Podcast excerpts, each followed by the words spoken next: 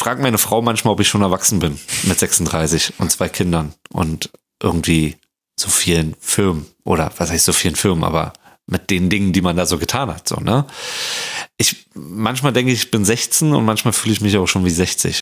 Nachts, wenn ich dann dem Kleinen manchmal die Flasche gebe, so, ne, und drei, dann gucke ich halt aufs Handy, weil ich dann eh nicht sofort wieder einschlafen kann und dann sehe ich, oh, fünf Nachrichten, drei E-Mails, die werden in der Nacht sofort beantwortet. Fertig aus. Da habe ich auch schon ein paar Mal so die Resonanz gekriegt. Sag mal, wann pennst du mal? Aber bin ja eh gerade wach. Dann kann ich auch kurz die drei WhatsApp-Nachrichten noch beantworten. Ich wünsche mir tatsächlich für Hip-Hop, dass wir noch mehr zusammenwachsen, noch mehr zusammenhalten und ähm, der Gesellschaft noch mehr in den Hintern treten tatsächlich. So und einfach noch mehr ein Spiegel sind und immer weiter verwurzelt werden in dieser Gesellschaft. Das wünsche ich mir und ich glaube, das wird aber auch passieren.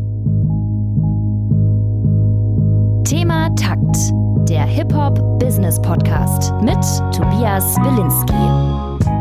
Thema Takt ist zurück. Mein Plan war ja eigentlich mehrere Folgen zur Corona-Krise zu veröffentlichen. In der letzten Folge, die vor zwei Monaten rauskam, erzählen mehr als 30 Leute aus der Musikindustrie, wie sich die Krise auf ihren Job ausgewirkt hat. Und ich will ehrlich sein, diese Folge war viel anstrengender zu produzieren, als ich dachte. Und hätte ich mehr Folgen wie diese gemacht, hätte mich das wahrscheinlich einfach erschlagen. Außerdem habe ich mich in den vergangenen zwei Monaten auf französischsprachigen Rap konzentriert, meine ersten zwei Artikel für hiphop.de geschrieben und meine Sendung L'heure du Rap gestartet. Die könnt ihr immer montags von 20 bis 21 Uhr bei Say Say Radio hören. Aber nicht nur da konntet ihr mich hören, sondern auch erstmals als Nachrichtensprecher für Radio Fritz. Also arbeitsmäßig lief's, emotional war und ist es aber auch für mich eine fordernde Zeit. Deswegen hat es mich auch gefreut, dass mein heutiger Gast Patrick Tiede auf mich zugekommen ist, beziehungsweise hat mich das erste Mal überhaupt eine Promoterin per Mail gefragt, ob ich eine Musikbusiness-Person interviewen möchte. Normalerweise geht es da immer um KünstlerInnen. Der Grund? Patrick Tiede ist seit Mai General Manager beim Universal Label Chapter One. Sein Weg dorthin war lang und weil wir im Gespräch etwas hin und her springen, will ich euch hier schon mal grob seine Arbeitsstation aufzählen, dann könnt ihr einfach besser im Gespräch folgen. Also Patrick ist Diplompädagoge und hat von 2007 bis 2014 in sozialen Einrichtungen gearbeitet. Wenn ihr mehr über diese Arbeit wissen wollt, empfehle ich euch den Podcast Queraussteiger. Da war er vorher zu Gast. Von 2007 bis 2012 war Patrick dann parallel Bandmitglied von Hammer und Zirkel und hat die Band selbst gemanagt und irgendwann gemerkt, dass ihm das Managen mehr begeistert als selbst Musik zu machen. Zwei Jahre lang hat er dann bei der Agentur Machete unter anderem Karate Andy und den Producer 7 Inch gemanagt. Anschließend, 2014, seine eigene Managementagentur namens Dufte Art Management gegründet. Ich hoffe, ihr kommt noch mit, weil es geht spannend weiter. 2015, also vor fünf Jahren, ist er nämlich als Labelhead beim Label Auf keinen Fall gestartet. Darüber veröffentlichen damals unter anderem Capital Bra, 3 Plus, die 187 Straßenbande und AK Außer Kontrolle. Den managt Patrick übrigens immer noch. Seit 2017 ist Patrick General Manager von Das Maschine, eine Agentur, die sich um alle Bereiche der Musikindustrie kümmert. Und seit 2018 ist er auch noch Chef von Walk This Way Records, über das unter anderem Finch Asozial, Syllable Spill und die Argonautics veröffentlichen. Und jetzt ist er eben Labelchef von Chapter One. Falls ihr nochmal nachlesen wollt, findet ihr Patricks Lebenslauf in den Show Notes und auf thematakt.de. Da findet ihr auch alle anderen Folgen. Den Thematakt Podcast findet ihr überall, wo es Podcasts gibt und da freue ich mich natürlich, wenn ihr folgt und abonniert. Damit ich euch weiter Hip-Hop-Business-Interviews liefern kann, unterstützt Thematakt bitte unter thematakt.de slash spenden oder paypal.me slash thematakt. Mein Name ist Tobias Wilinski, zu Gast ist Labelchef und Manager Patrick Tiede. Viel Spaß beim Hören.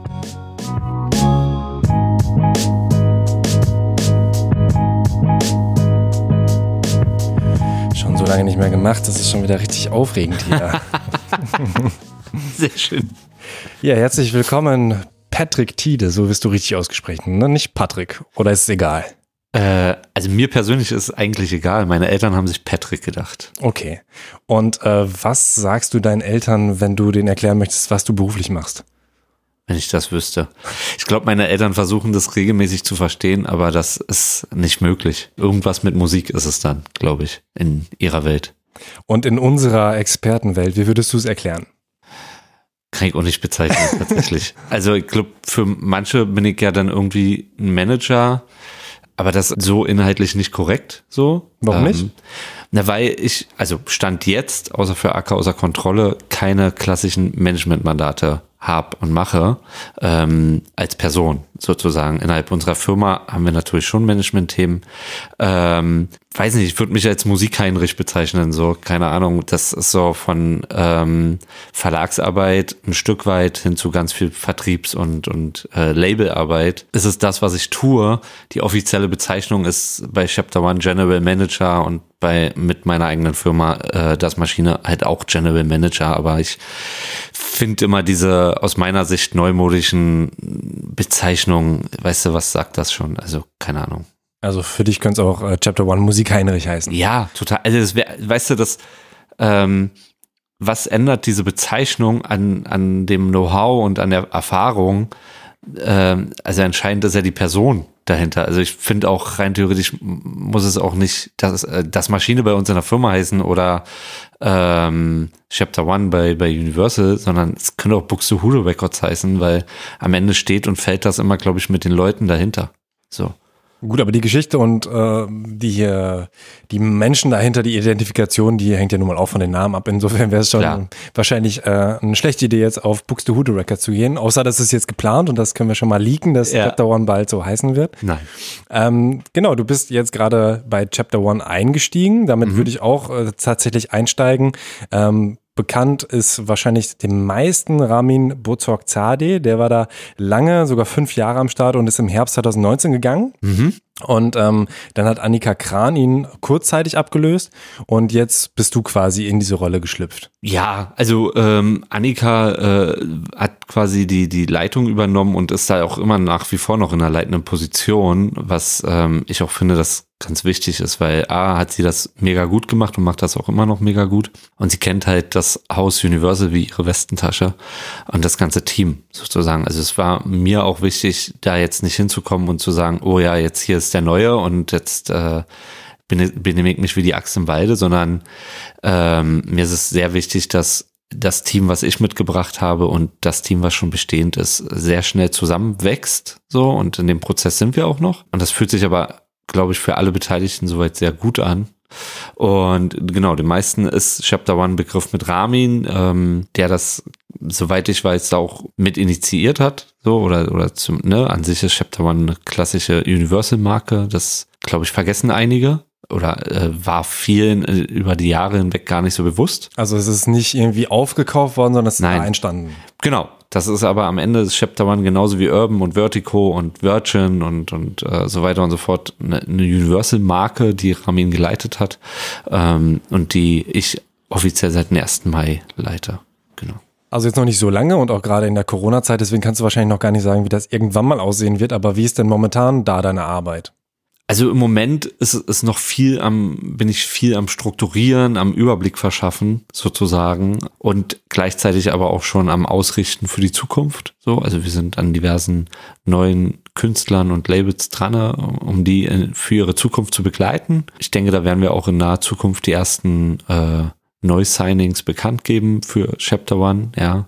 Ansonsten ist es halt so, dass, dass aufgrund von Corona der der klassische Büroalltag im Hause Universal so nach und nach erst ähm, anfängt. So ab, ab Juni gibt es Schichtdienst und so weiter und so fort.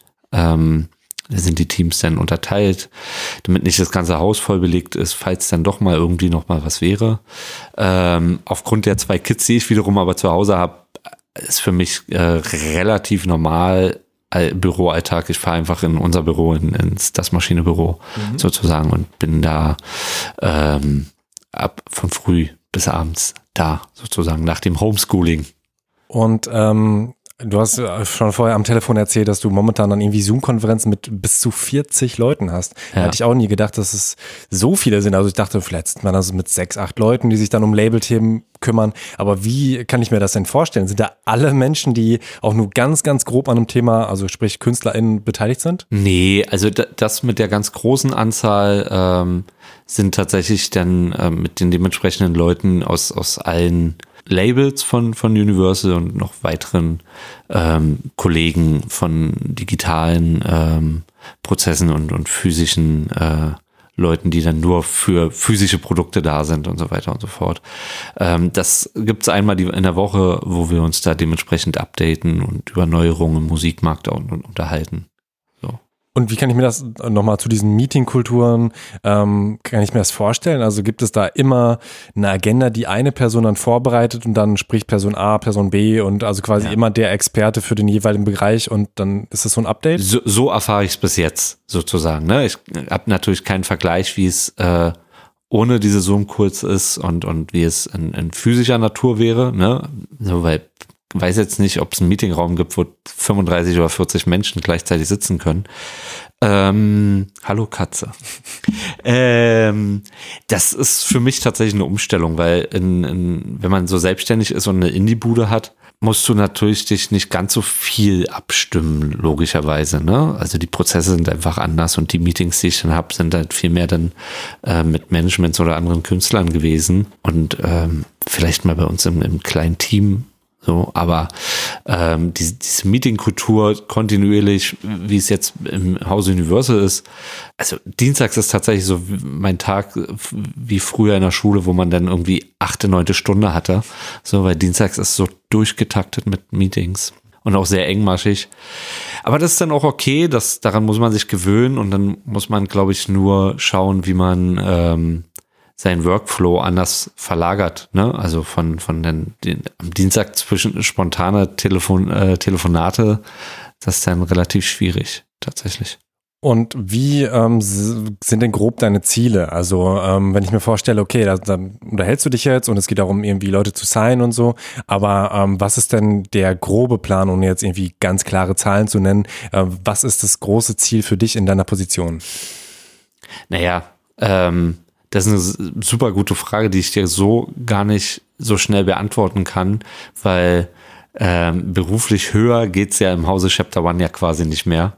Hab ja da schon die Leitung. So. Also dein Ziel ähm, ist es einfach, die Macht zu behalten, wie bei House of Cards. Nee, das ist, ich habe grundsätzlich umtreibt mich immer ein sportlicher Antrieb, sozusagen, ja. Und ähm, ich, mein Ziel ist es schon, mit Chapter One da jetzt A, erstmal selber Fuß zu fassen und ähm, aus der Indie-Kultur das mitzunehmen und das jetzt auch in, in eine Major-Kultur irgendwie mit einzupflanzen oder daraus ein Hybrid zu schaffen und, und irgendwie das Beste aus beiden Welten zu verbinden, glaube ich, um dann natürlich auch so erfolgreich wie möglich damit zu sein. So. Und das ähm, ist zum einen zahlengetrieben und zum anderen natürlich auch kulturgetrieben. Das ist, glaube ich, das, was uns auch als Firma bis dato immer ausgezeichnet hat, dass wir neben einer Katja Krasavice, der wir bei der Albumveröffentlichung äh, geholfen haben, gleichzeitig dann aber auch so Künstler haben wie die Argonautics. So, ne? Und da geht's ja irgendwie immer um eine Balance und um Gleichgewicht. Und ähm, das möchte ich bei Chapter One auch schaffen. Also was, was für die Kultur Wichtiges ist. Und gleichzeitig muss man natürlich aber auch schauen, dass man die dementsprechenden Zahlen erreicht. Im besten Fall schaffst du das halt mit was kulturellen Wertvollem. So. Ähm, Wobei man sich darüber natürlich auch streiten kann, ne? Wer richtet, ich wer, wer, jetzt auch mal nicht, wer, wen du mit was meinst. Wer, wer, wer, richtet über irgendwas, was für die Kultur wertvoll ist, sozusagen, ne? Das ist so sowieso total subjektiv. Aber ähm, das glaube ich jetzt erstmal das Ziel. So, und ähm, ey, was das Ziel ist in zehn Jahren oder in 15 Jahren, kann ich dir gar nicht sagen, weil wenn du mich vor zehn Jahren gefragt hättest, was ich in zehn Jahren mache, hätte ich niemals dir diese Antwort geben können, was ich jetzt tue. Mm. So, das wäre absurdum gewesen. So, weißt du, 2010 hätte ich gedacht, geil, ich will mal irgendwann äh, im sozialen Bereich die Karriereleiter hochlaufen, so, ne? Das, äh, auch wenn man irgendwie sich gewünscht oder geträumt hat, in der Musikbranche Fuß zu fassen, aber das, äh, hätte ich dir auf jeden Fall einen Vogel gezeigt, wenn du mir das vor zehn Jahren erzählt hättest. Du kommst nämlich aus dem pädagogischen Bereich, da gehen wir gleich auch noch drauf ein, aber ähm, nochmal zu den ähm, Erfolgen. Da geht's dann jetzt äh, rein um Einheiten, also um Musikkonsum oder zählt auch sowas wie, wie erfolgreich ist eine Person, die bei Chapter One gesigned ist im Live-Bereich? Naja, dadurch, dass es jetzt erstmal ein klassisches Vertriebslabel und Label ist, interessiert der Live-Bereich weniger. Mhm. So.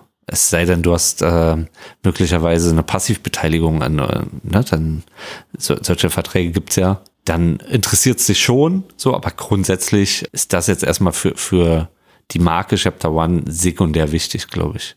Vielleicht kannst du nochmal Passivbeteiligung erklären? Na, Passivbeteiligung heißt, also es gibt eine Aktivbeteiligung, das heißt, du hast aktiv die Live-Rechte und bist dann halt auch der Booker oder vermittelst das zumindest am Booker. Und ähm, Passivbeteiligung heißt halt einfach, weil du ja die Marke des Künstlers mit aufbaust, dass du einen gewissen Prozentsatz oder einen, irgendeinen Share äh, von den seinen Live-Einnahmen hast. So, ja, ähm, da gibt's aber unterschiedliche Modelle von wirklich Ticketbeteiligung über prozentuale Beteiligung und so weiter. Ähm, Im Musikwoche-Bericht heißt es auch ganz pompös, Tide berichtet in seiner neuen Rolle direkt an Tom Bohne. Das ist Mhm. der President Music Domestic. Domestic heißt eben Deutschland, ne? Mhm. Universal Music Deutschland, also quasi der Chef von Universal Music Deutschland, kann man sagen. Ja. Ne? Und wie fühlt sich das an? Das ist witzig, dass du sagst, dass es pompös ist. So, ähm, weiß gar nicht, ob es so pompös ist, aber ähm, du, mit, mit Tom haben wir ja, wir haben ja mit Universal eine gewisse Historie, ne? Wir haben ja mit dem Label AKF schon äh, über Universal veröffentlicht, die waren damals der Vertrieb. Ähm, deswegen kennen wir Tom und ich kenne Tom schon eine ganze Weile. So, ne? Also es ist alles in der Form einer gewissen äh, Ehre für mich auch natürlich, ja, und ich gehe da mit sehr großen Respekt dran, aber das ist, ähm, das klingt jetzt, ich finde pompös äh, ist es halt nicht so, ja, also das ist so, äh, könnte jetzt auch irgendjemand anderem berichten, so, aber Tom ist äh, äh, in dem Fall ganz klarer Vorgesetzter so und ähm, ja, da wird halt dran berichtet, so.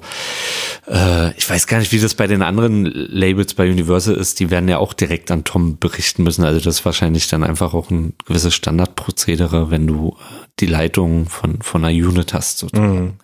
Ja, ich ich glaube, es ist halt eine Person, die man so ein bisschen kennt. Megalo erwähnt ihn zum Beispiel äh, mal in Text oder so. Und es ist halt so ein bisschen diese mysteriöse Figur, wo ich auch lange gar nicht wusste, wer ist denn das? Er sagt irgendwie, hol mal Tom Bohne ans äh, Telefon oder so. Sound, blaue Aurora, rauche Flora, bräun bald meine Plauze auf Bora Bora. Gebaut für da oben, so wie Drohnen, kommt mich holen, holt Tombone ans Telefon, ab Vision von Millionen. Und deswegen fand ich es lustig, ihn dann da auch mal in so einem Text dann wieder Also, zu entdecken. Ja, okay. Ja, nur am Ende ist er halt äh, quasi der Chef, ne? Und hat dann einen Hut auf. Und ähm, das ist absoluter Wahnsinn, wie, wie dieser Mann alles auf dem Schirm hat, genreübergreifend. Und da habe ich schon großen Respekt vor. Also das, äh, das so zu schaffen, aber gut, irgendwas muss ja auch dazugehören, ne? Sonst würdest du das nicht tun und diese Leitung so haben für so einen großen Laden und für so viel, äh, ist ja auch eine riesen Budgetverantwortung quasi. Und das finde ich schon wahnsinnig. So, also das ist tatsächlich ähm, was, wo ich finde, dass das kann ein mögliches Ziel sein, ne? Also jetzt gar nicht jetzt äh, auf seinem Platz zu sitzen, aber nee, ich meine, nee, ich meine eher tatsächlich ähm, inhaltlich so. Also ich finde das äh, total bereichernd an unserem Job täglich quasi eigentlich neue Sachen zu lernen. So und ähm, wenn man dann jemanden sieht, der so viel Ahnung hat, so viel detailliertes Wissen, Background-Erfahrung hat, Gespür hat, alles Mögliche, ne? Da, da einfach in sich da hinzusetzen und, und das auch ein Stück weit mit zu beobachten und, und zu schauen, ähm, wieso jemand das tut und umsetzt, das finde ich dann schon wahnsinnig ähm, ein Stück weit auch inspirierend und, und das ist ein Ziel, ne? Einfach immer besser zu werden, so anhand von jemandem wie Tom. So.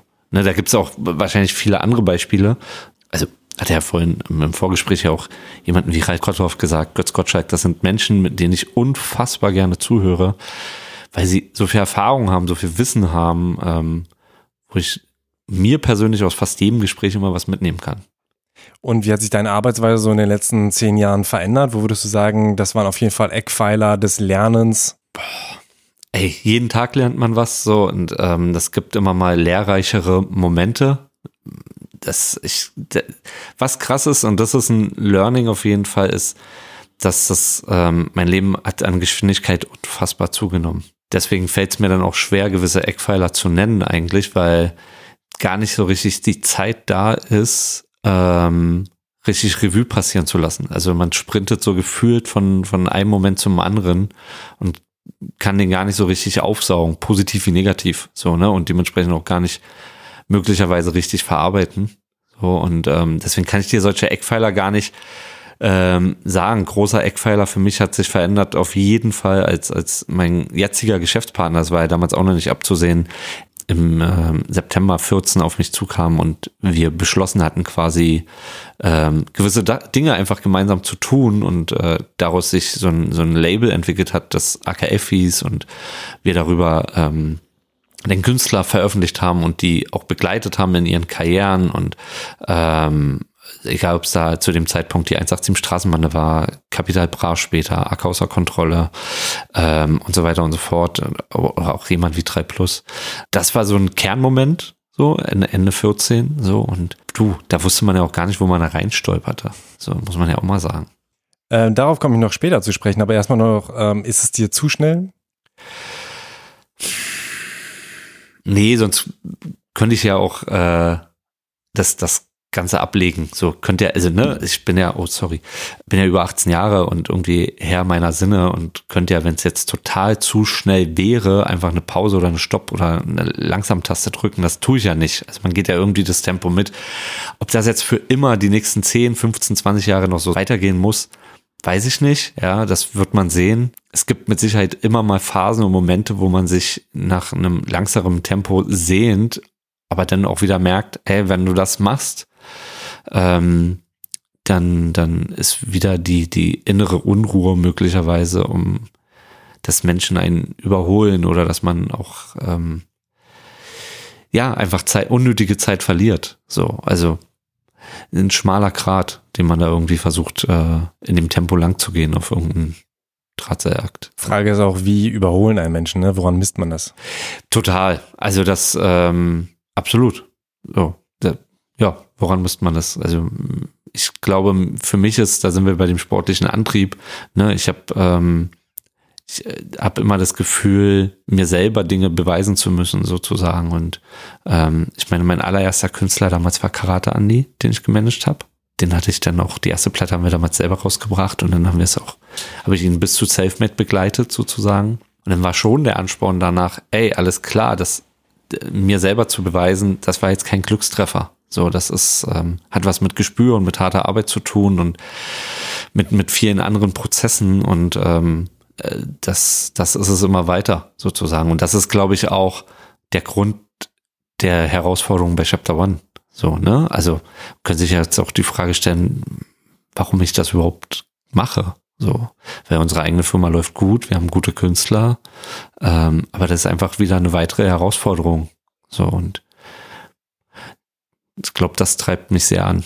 Du kannst ja vielleicht nochmal zu deinen anderen, also das ist äh, die bist derzeit noch aktiv, auch im General Manager, Manager ähm, eben von das Maschine und aber auch gleichzeitig noch von einem Label Walk This Way Records. Naja, das Maschine funktioniert quasi ich sag jetzt mal wie so ein Mini-Universal. Das Maschine ist die Dachmarke und darunter gibt's verschiedene äh, Abteilungen, Firmen, Labels. So, wir haben, wir haben einen Musikverlag, ähm, wir haben ein klassisches Management-Abteilung oder Artist Service, wo wir Künstler managen oder auch deren Labels begleiten. Wir haben ein Elektro-Label, so, wir haben das Hip-Hop-Label Boxes Way, so, das fällt unter dieser Dachmarke, das Maschine. So, und äh, Boxes Way ähm, habe ich dann halt quasi zusätzlich, bin ich hauptverantwortlich einfach. Wir haben noch Merchandise und sind auch noch ein bisschen im Live-Sektor tätig. So. Das ist das Gute bei uns. Wir sind extremst breit aufgestellt. Deswegen hat man bei uns, wenn man bei uns arbeitet zum Beispiel, erlangt man relativ schnell ein gutes allgemein Wissen für die Musikbranche. Also weil man einfach in alle Bereiche reinschnuppert. Und ich habe halt, wie gesagt, was den urbanen Sektor angeht, den, den Hut auf mit Walks This Way. Aber es ist nicht äh, irgendwie ähm, ein Teil von Chapter One oder sowas, sondern ist noch von sich alleine oder nimmt naja, wir das haben, quasi mit? Wir, wir, haben das, das Label jetzt an Chapter One angedockt. Mhm. Sozusagen, ja. Das war vorher bei der Warner, äh, oder wir haben das vorher zusammen mit der Warner gemacht. Das ist schon unsere Marke, unser Label. Genauso wie andere Labels dann bei, bei Majors angedockt sind, so sind wir das dann halt auch. So. Das bezieht sich dann aber auf den Vertrieb oder worauf noch? Das bezieht sich in erster Linie auf den Vertrieb. Ähm, wir haben da mit Universal quasi schon ein bisschen mehr ähm, Kooperation zu dem Label. Aber ähm, ja, das ist in erster Linie das ist der Vertrieb. Genau. Bei das Maschine bist du aber jetzt ein bisschen weniger am Start, dadurch, dass du jetzt den Chapter One Job angenommen Ja, total. Also ähm, ich bin so aus, aus diesen ganz alltäglichen Prozessen ein Stück weit raus. So und ähm, natürlich alles, was, was die groben strategischen Dinge angeht, ähm, da spreche ich mich regelmäßig mit meinen Gesche beiden Geschäftspartnern Axel und Nico ab. Klar. Das sind, weil ich habe es ja auch notiert, ich bin ja hier Streber, ähm, aber ich hab's, äh, finde es gerade nicht. Sagst du nochmal die, die Nachnamen von beiden? Ja, also einmal Axel Erler und Nico Mecklenburg, ne? Also für mich absolute Koryphäen in dieser Branche. Ey, auch von denen habe ich unfassbar viel gelernt. Also Nico kam, wie gesagt, äh, Ende 14 damals auf mich zu und ähm, der, der hat da irgendwie mitbekommen, dass ich das so managementseitig tue, was ich da schon nebenbei, neben meiner Sozialarbeit-Tätigkeit äh, quasi getan habe. So und die mich halt, wie gesagt, Karate Andi gemacht hat. Er hat damals noch zwei, drei weitere Künstler und Produzenten. Da kam Nico damals auf mich zu und, und äh, wir haben dann daraus beschlossen, wie gesagt, äh, ein Label damals zu gründen. So, genau. Und das war dann Walk This Railroad? Nee, das war das, das, das, war AKF. Ach so, jetzt kommt okay. man total durcheinander. Ah, ja, Nein, ja, das ja. war äh, das Label AKF, was wir quasi 2015 gegründet hatten oder Anfang 2015 gegründet haben, worüber wir 187 Straßenbahn, Kapital, AK außer Kontrolle, 3 Plus, Tamasch unter anderem veröffentlicht haben, so und die da begleitet haben. So ähm, Hintergrund ist aber, das ist einfach unvorstellbar. Ähm, das äh, Nico hatte damals das Management-Mandat von von Jesus und Bones und heutzutage tatsächlich unvorstellbar, aber 2014 wollte kein Mensch die unter Vertrag nehmen. Die hatten Angst oder haben es nicht gesehen. Und ähm, das war damals der Grund, warum man dann gesagt hätte, komm, wir, wir ähm, machen es irgendwie selber. Management-Mandat habe ich tatsächlich auch noch nie gehört. Warum? Weiß ich nicht, irgendwie, äh, das habe ich bis jetzt immer nur im politischen oder ich glaube auch im ähm, Anwaltskontext gehört. Ja. Aber tatsächlich noch nie, dass, dass man so Mandate, ist es einfach ein Vertrag oder kann ich mir das anders vorstellen? Nee, das ist ein Vertrag. Ja. Mhm. Aber ich glaube, das ist schon äh, der richtige Begriff dafür. Also, ja.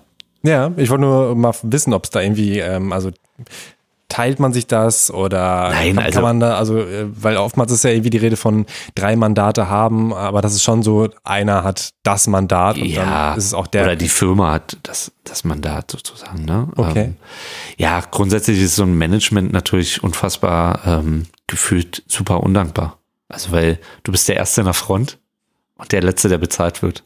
Das hat dann auch dazu geführt, ähm, dass, dass wir irgendwann bisschen auch im Zuge der ganzen Digitalisierung, weil du machst als Management dann eh mehr, als du müsstest sozusagen, ne, weil zumindest war das unsere Erfahrung, Labels dann ein Stück weit langsamer waren, äh, als, als wir es wollten, sozusagen, als Management oder für die Künstler. Das hat dann schon dazu geführt, dass wir im, im Laufe der Jahre immer mehr Sachen selber gemacht haben. Und tatsächlich ist als sich die Firma das Maschine von klassischen Managementfirma hin zu, zu eigentlich irgendwie allem und Partner für, eine, für einen Künstler äh, entwickelt, ähm, was dazu führt, dass der Künstler eigentlich mehr oder weniger sich wie so ein Baukastensystem sich das bei uns aussuchen kann, wie viel Service er braucht und möchte. Und ähm, wir empfehlen dann oft natürlich auch Dinge, wo wir glauben, was am sinnvollsten ist. So und ähm, da haben wir zum Glück mittlerweile sehr, sehr viel Know-how und Erfahrung gesammelt, dass wir halt auch rein theoretisch alles abdecken könnten, aber nicht müssen. So für einen Künstler, ne? Und ähm, da einfach super schnelle Wege gehen können. So. Kann ich als Künstler mich einfach an euch äh, wenden und äh, Services buchen? Auf gar keinen Fall. Okay. Nein, das ist die Frage, kriege ich regelmäßig Mhm. und das ist jetzt nicht so ein Prinzip mit, wir nehmen alles, was, was geht. So, ne? Also wir selber müssen dafür irgendwie einen Zugang natürlich auch haben und eine Vision möglicherweise haben. Ähm, und das muss dann schon auch passen. Also das jetzt nicht einfach von, von jedem, der Musik macht, einfach buchbar, so wie du sagst, sondern ähm, wir müssen da was sehen drinne und, und ähm, der Künstler muss natürlich in uns auch, auch einen guten Partner sehen. Also das heißt, es ähm, läuft dann wahrscheinlich auch erst nach persönlichem Meeting und sowas. Ja, ja, total. So, absolut. Also am Ende läuft das relativ klassisch natürlich, dass ähm, entweder durch Weiterempfehlungen oder durch, durch Zahlen getrieben, indem man natürlich einfach hier und da schaut, wo, wie, was ähm, geht, ne? Und ähm, dann man mit den Leuten spricht, anfängt zu sprechen. Und ihr habt äh, derzeit so 40 Mitarbeiter sogar, ne? All over, ja. Also wenn man alle Abteilungen und, und Dinge zusammenzieht, dann äh, sind, also mit Merchandise-Bude und so weiter und so fort, sind wir knapp 40 Leute. Ja. Auch fest oder mehr frei? Äh, nee, das sind dann schon äh, feste Leute. Was schon, schon eine Hausnummer auf jeden Fall. Wie viele KünstlerInnen betreut ihr da ungefähr? Oh, witzigerweise hat mir heute auch schon mal jemand die Frage gestellt und die Frage kann ich dir so gar nicht beantworten. Also, mhm. weil nur bei Walks This Way ist natürlich, wo, wo trennst du es, ne? Wenn ich jetzt die, wir haben zum Beispiel, machen den Vertriebsservice für die AOB-Jungs. Ist jetzt an, an, Brothers. genau, an sich ein Act aber mit fünf, sechs Solo-Acts, so, ne? Mhm. Wie, wie soll ich denn das erzählen? Sind das denn sieben insgesamt? So, pf, kann ich dir nicht sagen. Also es sind einige Künstler so, ähm, und, und äh, oder bei der Elektrobude, ne, wo dann teilweise nur Booking gemacht wird, ey, da weiß ich das gar nicht. So, mhm. das ist so, weil es einfach nicht über meinen Tisch läuft. Aber das sind einige und, und ähm, wir haben, glaube ich, echt eine gute Balance zwischen, zwischen großen Acts und, und, und einfach äh, auch kleineren Acts so, ne? Und da ist für jeden was dabei und irgendwie schaffen wir es auch jedes Jahr immer wieder was Neues ähm, mit zu begleiten und mit, mitzuentwickeln. Also ich meine, am Ende des Tages ist es oft natürlich total künstlergetrieben. So muss man ja auch mal ehrlich sagen. Also ich habe jetzt keinen roten Knopf, wo ich einfach äh, sagen kann, ey, deine Nase gefällt mir, irgendwie, du kannst gut rappen, da drücke ich mal auf den roten Knopf und du bist morgen Superstar. Das ist Quatsch. So.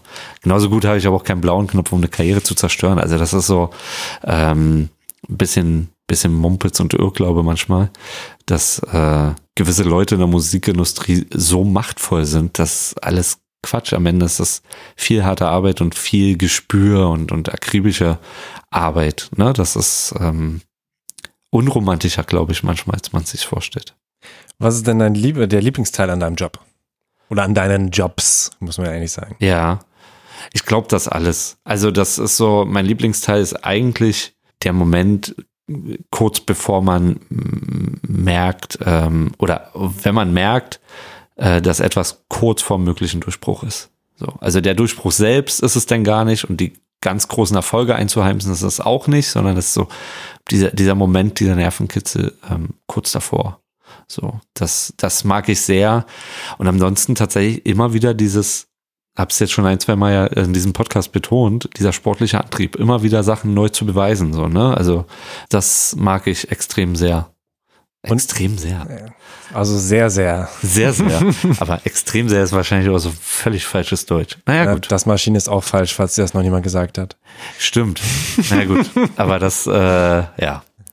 Du, das waren, glaube ich, bei meinen Geschäftspartnern zu viel Gin Tonic. Und nee, wir wollten halt einfach klassisch deutschen Namen haben und haben das dann eins zu eins aus dem Englischen übersetzt. So, The Machine. So, Der das, Gerät war schon weg. Ja, genau. Aber äh, und diese Art äh, des bescheuerten Humors ist es dann halt auch irgendwie, ne? Und ähm, wie entdeckst du Musik?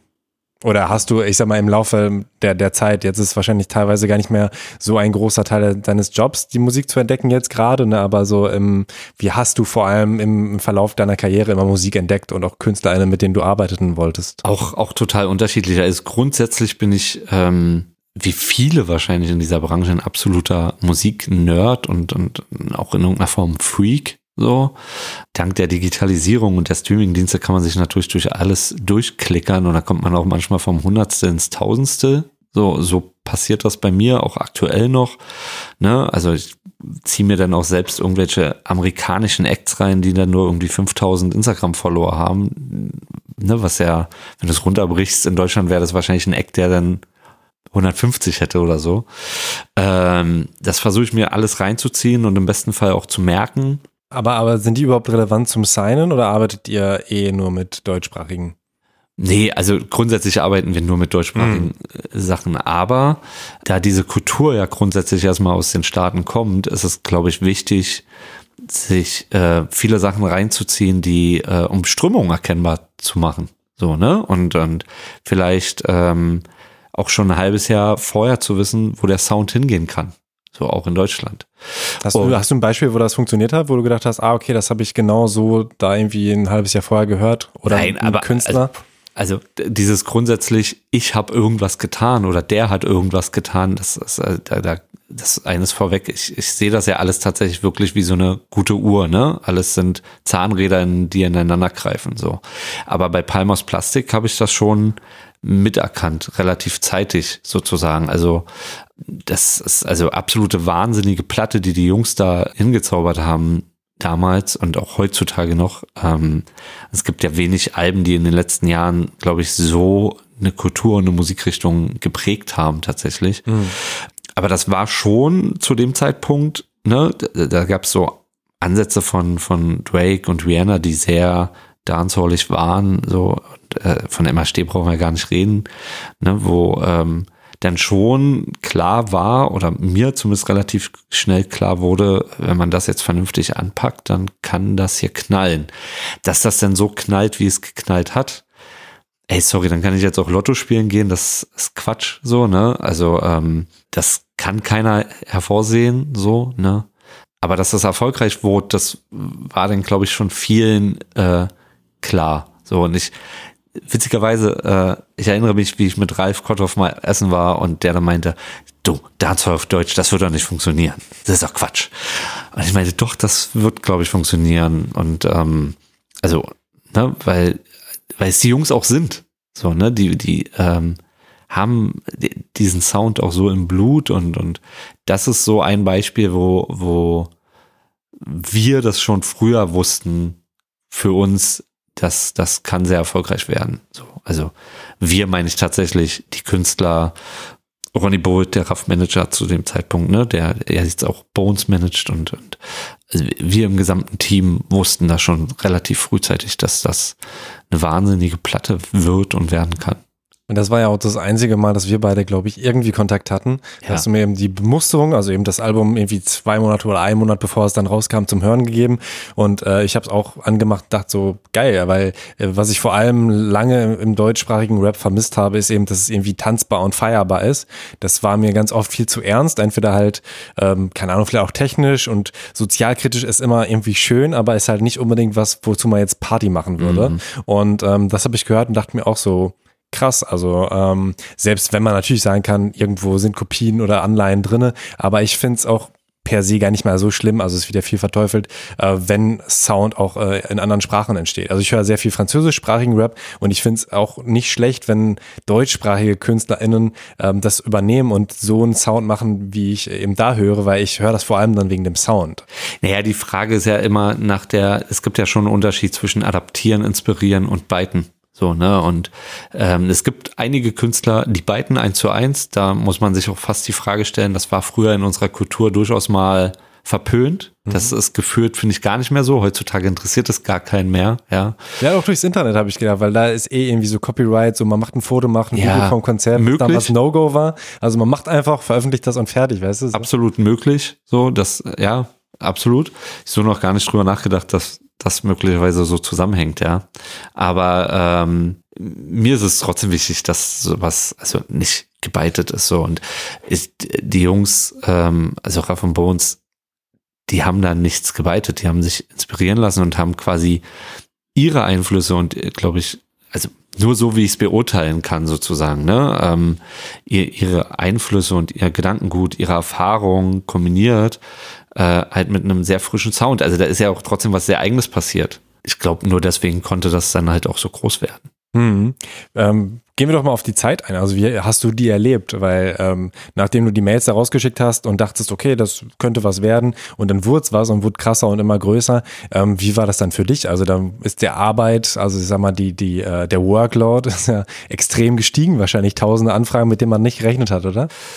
Ja, wobei, also das hat sich witzigerweise gar nicht so krass potenziert, weil wir hatten vorher auch schon ein, zwei erfolgreiche Platten äh, quasi veröffentlicht. So natürlich Ebbe nicht. und Flut war zum Beispiel dabei. Ebbe und Flut, High und Hungrig 2, ähm, das ging eigentlich. Und dadurch, dass bei den 187 Jungs sowieso äh, zu dem Zeitpunkt der Maßstab war, 99 Prozent aller Dinge ablehnen.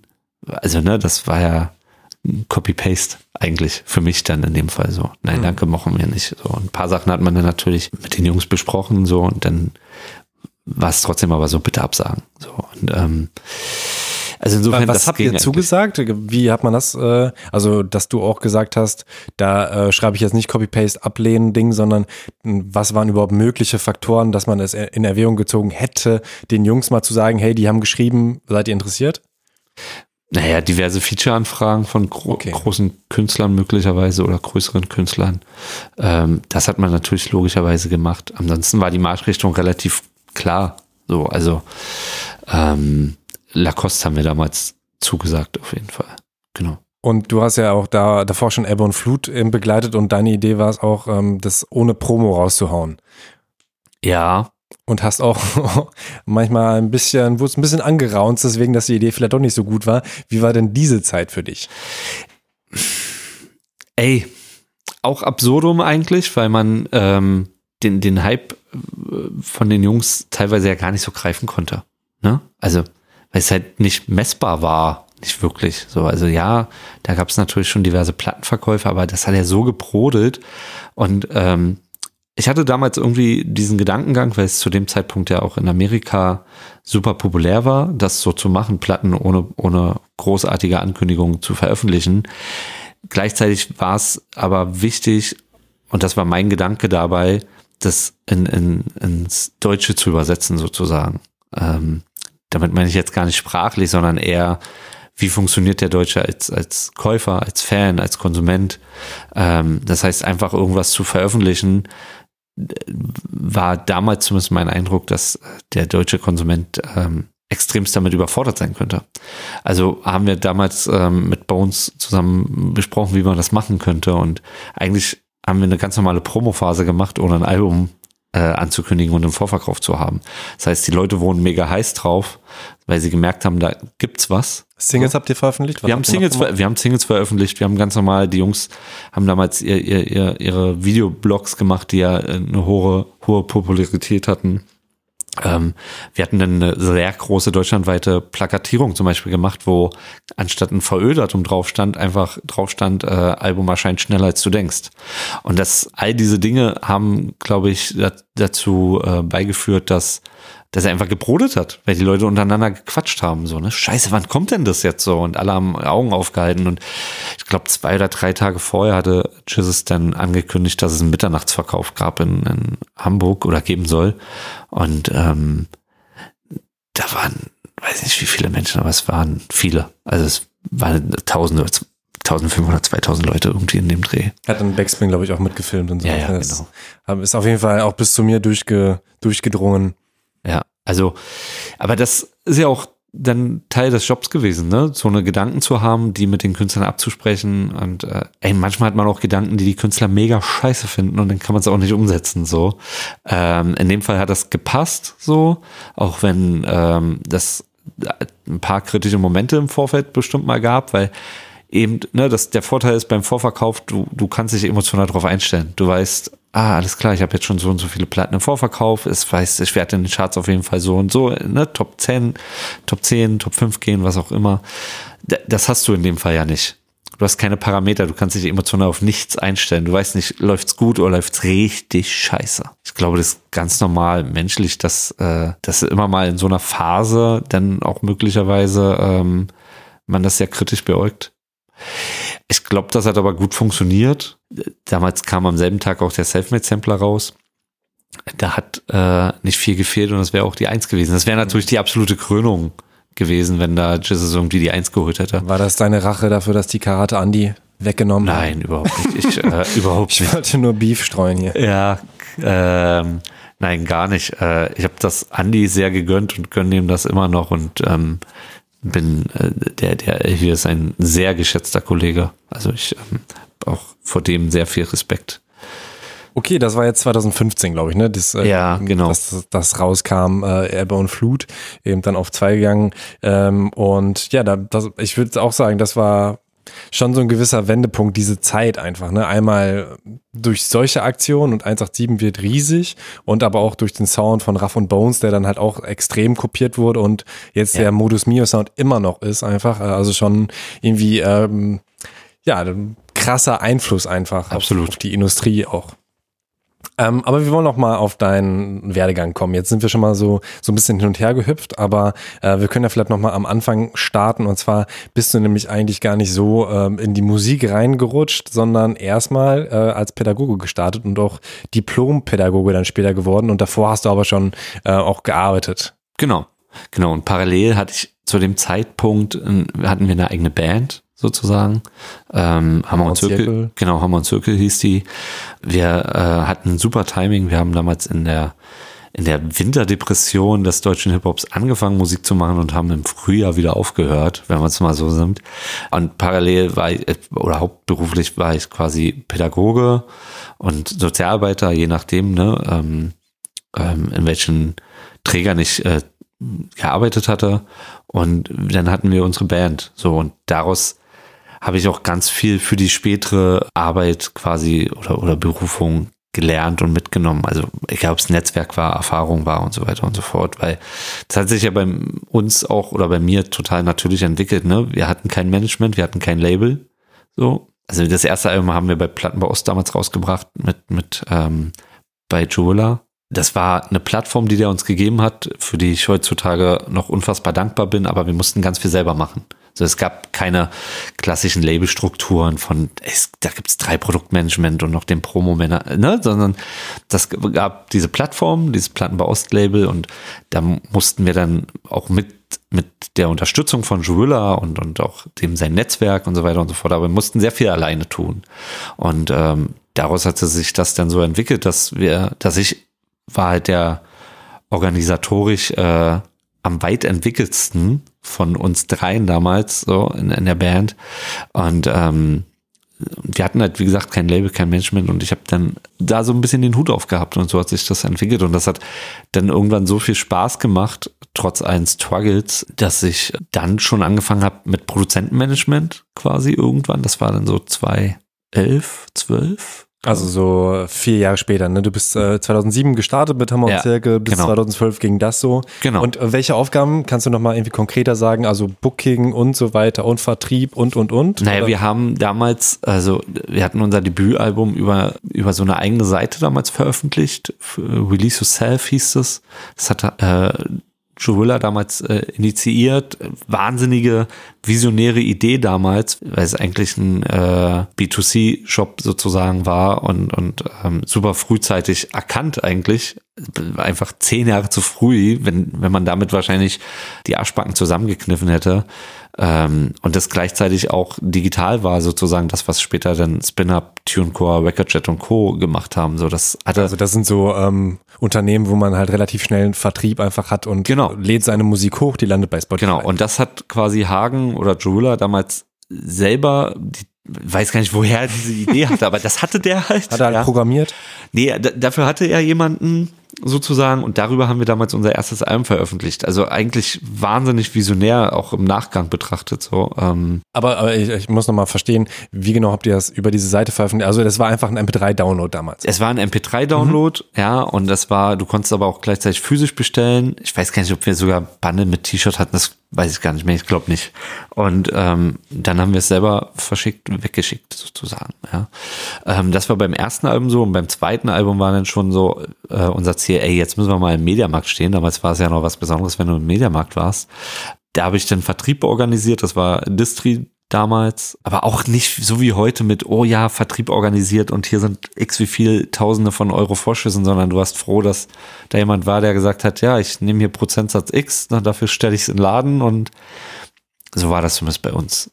Ja, und äh, das war dann 2010, da, da, haben wir das zweite Album von uns veröffentlicht, das ähm, war dann schon überall erhältlich sozusagen und dann, wir hatten ja noch ein, zwei Mixtapes zwischendurch, ähm, die wir auch teilweise nur so veröffentlicht haben und, und dann. Ähm, Habt ihr Geld verdient? Das Geld, was wir verdient haben, ist eins zu eins durchgegangen. Wir haben de facto immer Minus gemacht. Also es mhm. haben andere Leute an uns Geld verdient. Aber auch ohne Wertung, weil die da dafür gearbeitet haben. Also unsere Promoterin hat Geld verdient und äh, also Ne, wenn man so einen Strich oder so eine Excel-Tabelle macht, wer hat äh, welch, welches Plus gehabt, sondern haben alle anderen Geld verdient und wir nicht. Ähm, ich glaube, das ist dann auch ein Stück weit genau daran mit gescheitert, unabhängig davon, dass ähm, sich bei mir die Management-Tätigkeit äh, in, in so viel Freude äh, ja gemünzt ist sozusagen, ja. Ähm, Deine eigene Männer, also das Ja, genau, das, das, genau, das Selbstmanagement. Ich habe zu dem Zeitpunkt produziert für die Band, so, ne? Ähm, Georg war damals der Rapper und Henrik unser DJ, der hatte dann noch die Aufgabe, so visuelle Dinge zu tun, so, ne? Und ich war halt dann unser eigenes Management und habe einfach Dinge verwaltet und versucht, an Sachen ranzukommen für uns so. Und ähm, mir hat dann immer weniger äh, das Produzieren Spaß gemacht und das Management sein oder die Management-Tätigkeiten haben mir mehr Spaß gemacht. Und so hatte sich das bei mir und bei uns entwickelt. Also sieht man auch eigentlich für möglichen möglichen Hardcore-Fan von damals, äh, die zwei Stück, die wir da hatten. Ähm, beim ersten Album habe ich irgendwie gefühlt noch fast alles produziert, beim zweiten Album irgendwie oder 70 Prozent beim dritten Album ähm, damals Dasmo fast alles produziert. Ich war dann so executive-mäßig und habe schon gesagt, wie was sein sollte, so, aber ich selbst habe gar keine Knöpfe mehr gedrückt. so. Und Bisschen wie Kanye West. In Scheiße. äh, ja, genau. Aber ähm, wie, wie unterscheidet sich Selbstmanagement von Fremdmanagement? Boah, man hat auf jeden Fall nicht den geilsten Blick drauf, ne? Also man ist halt total befangen. Da kann man auch dreimal versuchen, objektiv Sachen äh, einzuordnen. Das schafft man halt einfach nicht, weil eigene Emotionen drin stecken. Ne? Und ich glaube, das ist aber ganz wichtig, mit viel Liebe auch an, an, an Sachen ranzugehen, ja, aber halt auch immer ein Stück weit rational und, und, und einfach sehr neutral, objektiv. So, und ähm, das fehlte damals auf jeden Fall. Neben Erfahrung und Know-how. Wobei man als ähm, Manager einer Künstlerin doch auch recht subjektiv sagt, guck mal, das ist die beste Künstlerin, die du je gesehen hast. Oder bist du, bist du da recht objektiv und trittst, bist du nie so an Menschen rangetreten, quasi so, ey, guck mal, wie Nein. krass die Menschen sind. Weil ich das ganz schlimm finde, ja. tatsächlich. Ich, weil, was macht denn das mit dem Künstler oder der Künstlerin? Du baust unnötig Hoffnung und Erwartung auf, die du ja teilweise gar nicht ähm, erfüllen kannst. So, ich finde das schon wichtig, dem Künstler zu sagen, wenn es draußen regnet, dass es draußen regnet und nicht zu sagen, guck nicht raus, aber es scheint die Sonne. Das ist einfach Bullshit. So, und ich glaube, äh, damit verblendet man nur jegliche Dinge. Dass man Sachen verkaufen muss, ohne Frage. Aber ich, meine Erfahrung ist, dass es mit, mit äh, realistischen Dingen, dass man da viel weiter kommt, vor allen Dingen nachhaltig weiterkommt, weil wie oft willst du das machen? Weißt du, äh, als so ein Manager erzählst du einem möglichen Tombone genau zweimal, dass du den heißen Scheiß hast, der merkt ja, du hast gar nicht den heißen Scheiß, weil es eben nicht so funktioniert, dann brauche ich ein drittes Mal ja gar nicht mehr ankommen. Oder der, der reduziert automatisch einen möglichen Vorschuss gleich 50, 60, 70 Prozent, weil er weiß, ah, der Tide kommt, der erzählt uns sowieso wieder. Äh, so. Deswegen, ich bin da nie so rangegangen. Ich bin immer sehr realistisch rangegangen und ähm, das hat ähm, mir zumindest geholfen und ich glaube, dass es nachhaltig gesehen ähm, viel besser ist. Mhm. Und wie ging es dann weiter? Also du hast dann, ihr habt dann sogar H und Z Entertainment gegründet. Das war dann, hm. war das so ein wirklicher äh, Auf GBR? Gar keinen Fall. Das, ja, also rein rechtlich im Nachgang war es irgendwie eine GBR. Am Ende war es ein Kinderspielplatz. Also man hat so getan, als wenn man ein Label ist, aber ähm, eigentlich ist das Quatsch gewesen. Aber ja, das haben wir gegründet sozusagen für uns, äh, ohne wirklich zu wissen, was es bedeutet, ein Label zu, zu haben. Da haben aber auch die Distri-Jungs uns viel geholfen und viel unterstützt damals, genau. Und mit 25 sagst du, hattest du eine Quarter-Life-Crisis. Das war dann so um ja. den Dreh 2009. Ja. Wie war das? Du, mit, also relativ simpel. Ich habe ich frage meine Frau manchmal, ob ich schon erwachsen bin mit 36 und zwei Kindern und irgendwie so vielen Firmen oder was heißt so vielen Firmen, aber mit den Dingen, die man da so getan hat, so, ne? Ich, manchmal denke ich, ich bin 16 und manchmal fühle ich mich auch schon wie 60 und ähm, das war, glaube ich, auch ähnlich, als ich 25 war. Habe eigentlich gar nicht drüber nachgedacht, ähm, dass man mit 25 ja noch gar nicht zwingend eine Eigentumswohnung mit Dachterrasse braucht und noch gar nicht die, den Porsche und noch gar nicht äh, die Frau mit drei Kindern. Aber irgendwie habe ich das von mir selbst erwartet und das war dann irgendwie, ja, nicht so cool. Und da wie, hat sich das dann auf dein, dein Leben, dein Job ausgewirkt? Du hattest da gerade, oder war das noch kurz vor deinem Diplom? Das war so um, ungefähr die Zeit. Das war ungefähr um dieses Diplom herum, so, ne? Und schwierig. Einerseits macht man dieses Diplom und gleichzeitig dachte ich mir so, ey, scheiße, warum verdienst du noch kein Geld? Dann habe ich mich halt schon gefragt, so, ey, hast du jetzt irgendwie die Zeit verplempert und, und so weiter und so fort. Aber eigentlich, wenn man dann nach rechts und links guckt, merkt man, ist ja eigentlich alles gut. Nicht jetzt, weil es den anderen schlechter geht, sondern weil es normal ist, mit dass man 25 halt eben nicht den Porsche, drei Kinder, eine Frau und die, die ne, das ist einfach nicht normal. Es wäre eher außergewöhnlich. Und ähm, das musste ich mir dann selber aber auch erstmal so zugestehen und sagen. So, und ähm, das ist auch teilweise heute noch so. Also ähm, da geht es auch gar nicht so um materielle Dinge, sondern einfach, weißt du, auf dem Blatt Papier weiß ich, dass ich vielleicht zwei, drei Sachen schon auch richtig gemacht habe, auch in unserer Branche. Aber ähm, ganz oft denke ich so, nein, das muss das nächste Ding sein und hier und da. Und das ist dann dieser sportliche Antrieb. So, ne? Und ehrlich gesagt, ähm, glaube ich, hält das aber auch frisch und ähm, erdet auch ganz viel. Und wann fühlst du dich wie 60? Wenn mein Siebenjähriger auf mir rumspringt. Ähm, ey, kann ich gar nicht so beantworten. Manchmal habe ich einfach nur das Gefühl, dass ich sehr alt bin. Mhm. So. Es gibt auch Menschen, die sagen, ich sehe deutlich älter aus als 36. Keine Ahnung, mein Geschäftspartner, der ist Anfang 50 und wir hatten mal das Szenario, dass mir bei irgendeiner Veranstaltung, ich glaube auch von Universal, eine Kollegin, ähm, die bei Universal arbeitet, vor uns stand und dann so meinte, auch ihr seid so beide dasselbe Alter, was für Axel totales Lob war und für mich äh, eigentlich ein Tritt in, in, ins Gemächt war so. Aber ähm, ja. Immerhin haben sie nicht gesagt, ist er dein Vater und äh, auf dich gezeigt. Gut, ich gehe jetzt. nee, du siehst ganz knackig aus. Und ähm, knackig machen wir auch weiter. Du warst dann jetzt erstmal so semi eigentlich im Management und hast mhm. dabei immer noch äh, gearbeitet. Also mit deiner eigentlichen Arbeit als, als Pädagoge, als Sozialarbeiter hast du so um den Dreh, äh, sagst du in einem Interview, so ab 1500, 1300 netto verdient. Also jetzt auch nicht die Welt. Mhm. Und dann halt wahrscheinlich sogar noch mehr ausgegeben in der Managementarbeit und nicht weniger verdient. Aber das war dann das, was Spaß gemacht hat. Ja, ja, total. Und ähm, Hast du das überhaupt gut handeln können? Weil du hast ja einen Vollzeitjob und musstest daneben dann noch viel machen und dann noch Frau und dann kam auch irgendwann. Und dann kam Kids. irgendwann noch das Kind, genau. Also A, meine Frau hat mir immer mega den Rücken freigehalten so und ich habe zum Glück jetzt keine Frau, die äh, äh, da sitzt und sagt, ey, jetzt musst du ja aber ne, pünktlich zu Hause sein und äh, so weiter und so fort, sondern die hat das immer verstanden, dass das irgendwie mein Wunsch und mein Traum ist so ist sie mhm. auch in den Medien tätig eigentlich? Überhaupt nicht. Okay. Ähm, war damals für mich auch eine Grundvoraussetzung. Also das ist so, ähm, nee, die hat damit gar nichts zu tun und das bin ich auch sehr dankbar drüber.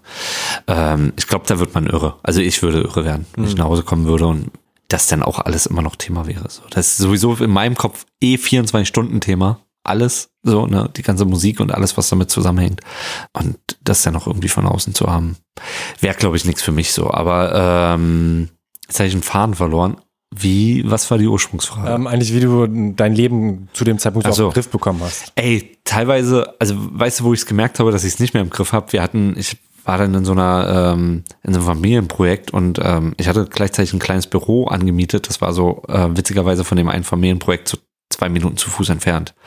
Da habe ich gemerkt, dass das alles zu viel wird, indem ich dann äh, klammheimlich mehr Arbeitszeit irgendwann in dem Büro fürs Management verbracht habe und immer nur so sporadisch quasi ins Familienprojekt reingegangen bin. Da habe ich dann gemerkt, ey, das wird alles ein bisschen zu viel parallel. Ähm, aber eine Zeit lang war das auch super gut handelbar. Also 40 Stunden gearbeitet und, und dann äh, irgendwie 10 bis 20 Stunden in der Woche noch äh, irgendwie drangehangen ähm, für, für die Management-Tätigkeiten so. Und das ging dann irgendwie. Aber jetzt ist kein, nicht viel Urlaub und so weiter dann gehabt. Nö. Aber also woher auch? Also weil der Verdienst zu dem Zeitpunkt war ja eh so, dass man ähm, gut über die Runden kam. Ne? Aber da war jetzt nicht viel mit, äh, man spart jetzt irgendwas ganz viel, damit man mal, weiß ich nicht, eine Woche irgendwo hin kann. So. Deswegen war das sowieso jetzt nicht ganz großes Thema, so was Urlaub angeht. Und ehrlich gesagt war es auch eine gute Vorbereitung, weil wenn man jetzt die Stunden runterbrechen würde, die man jetzt aktiv ist, ähm, ist deutlich mehr zu dem Zeitpunkt. Ne? Und irgendwie geht's ja auch. So. In dem Interview sagst du, dass du quasi um achte startest und mhm. dann ähm, zwar auch nach Hause kommst zum Essen, aber dann noch bis 22 Uhr manchmal am Laptop bist. Voll. Das ist dann ja auch, also wenn es täglich ist, dann könnte ich mir äh, schon vorstellen, dass das einfach krass ist, weil du hast dann ja nicht wirklich was anderes oder machst du dann noch zwei Stunden lang, äh, weiß ich nicht, irgendwas Entspanntes und Netflix gucken oder sowas. Das ist ja nee, wenig Zeit einfach, sag ich. Also ich habe, was, was, wenn ich den Laptop aufhab, lasse ich irgendeinen Scheiß schon nebenbei laufen, also meistens den Sport, so, mhm. ne, irgendwie Football oder so. Das beruhigt mich dann so parallel, das dudet dann einfach so nebenher. Ansonsten, ich versuche schon ab und zu mal auch irgendeine Serie zu gucken, aber ich bin da überhaupt nicht so tief drin, wie es, glaube ich, andere Leute sind. So ist auch okay. Manchmal finde ich es auch schade, weil ich dann auch nicht mitreden kann und das dann total spannend klingt, wenn andere Leute sagen, oh ja, yeah, Games of Thrones oder irgendwas so. Und ich mir denke, pff, okay, ja, geil, Drachen. Ich würde gerne mitgucken. Ah, jetzt kriege ich wahrscheinlich voll Shitstorm. Aber ich glaube, ähm, es gibt auch viele Hater. Ein, ich will es gar nicht haten. Ne? Ich würde das auch gerne gucken, aber ich nehme mir dafür einfach nicht die Zeit. So ähm, und ich habe so ein, zwei Mal die Woche versuche ich dann Sport zu machen, dann auch mit meinem Trainer Tarek, liebe Grüße an der Stelle. Und ähm, das ist dann so mal so eine Stunde, wo mal kein Laptop, kein Handy oder irgendwas aufblinkt. So, ne, das, das ist schon wichtig auch. Aber ansonsten ist das nonstop. So, und ich glaube, ähm, für fast alle Leute, die du auch, ähm, die du auch schon interviewt hast, ich kann mir nicht vorstellen, dass das bei denen anders ist. So, weil entweder du lebst es oder lebst es halt nicht. Und nur wenn du es lebst, kannst du, glaube ich, auch gut sein in dem, was du da tust. Also, ne, ein Dibo, ein Ralf, ein Marina, die werden alle mit Sicherheit mehr als acht Stunden am Tag arbeiten. Mhm. So. Ja, es war auch äh, schon, also ich glaube, der krasseste Moment, wo ich dachte, so, boah, diese Musikindustrie irgendwo interessant, aber irgendwo auch krass, wo ich glaube ich zwei äh, Mails um halb zwölf mal rausgeschickt habe und hatte bei beiden nochmal eine Antwort. Und dachte mir so, wow, diese beiden Menschen sitzen da offensichtlich auch noch am, am PC wie ich gerade in der Musikbranche und äh, arbeiten immer noch, obwohl man, wo, jetzt ja durchaus schon pennen könnte. Voll, also relativ simpel. Neben Mails ist ja auch äh, WhatsApp ein beliebtes Medium sozusagen, Kommunikationsmedium und nachts, wenn ich dann dem Kleinen manchmal die Flasche gebe, so ne, um drei, dann gucke ich halt aufs Handy, weil ich dann eh nicht sofort wieder einschlafen kann und dann sehe ich, oh, fünf Nachrichten, drei E-Mails, die werden in der Nacht sofort beantwortet, fertig aus. Dann heißt nichts äh, auch quasi weg, so, ne, und ähm, das habe ich auch schon ein paar Mal so die Resonanz gekriegt. Sag mal, wann pennst du mal? Aber bin ja eh gerade wach. Dann kann ich auch kurz die drei WhatsApp-Nachrichten noch beantworten. Du hast so gesagt, du machst nie lautlos oder stumm. Also das heißt, es kann auch jemand anrufen und dann bist du um drei wach. Genau. Und die ganze Family aber auch, oder Chris, ist es noch gehandelt? Nee, das würde ich dann schon noch gehandelt kriegen, glaube ich. Aber ja, nee, tatsächlich, ähm, Guck mal, das ist so, ähm, auch, auch mein lieber geschätzter Kollege, der Trillon, der hat mal irgendwann gesagt, ey, ähm, die ganzen Firmen verdienen 24-7 Geld mit der Musik. Dann muss man mehr oder weniger auf 24-7 erreichbar sein. Grundsätzlich braucht man auch mal vielleicht fünf Minuten zum Abschalten oder zum Schlafen. Aber grundsätzlich hat er da mit, mit der Grundeinstellung eigentlich recht. So, und ähm, ähm, deswegen versuche ich eigentlich auch so gut es geht, ähm, so erreichbar zu sein. So, es gibt natürlich dann auch mal die ein, zwei Momente im Jahr, wo man sagt, hier, komm, ich bin mal raus im Urlaub oder was auch immer. Aber selbst da ist man erreichbar. Hm. So, ne? Vielleicht ja nicht in der hohen Intensität, aber ich bin dann auch da erreichbar. Dredon hat unter anderem auch Kapital Bra gemanagt, ne? Genau. Und ähm, ich würde jetzt erstmal noch mit Karate Andi weitermachen, weil ja. das ja quasi dann, nachdem du euch selbst gemanagt hast, war das so der erste Fremde, den du dann äh, gemanagt hast. Und genau. Wie, wie kam das zustande?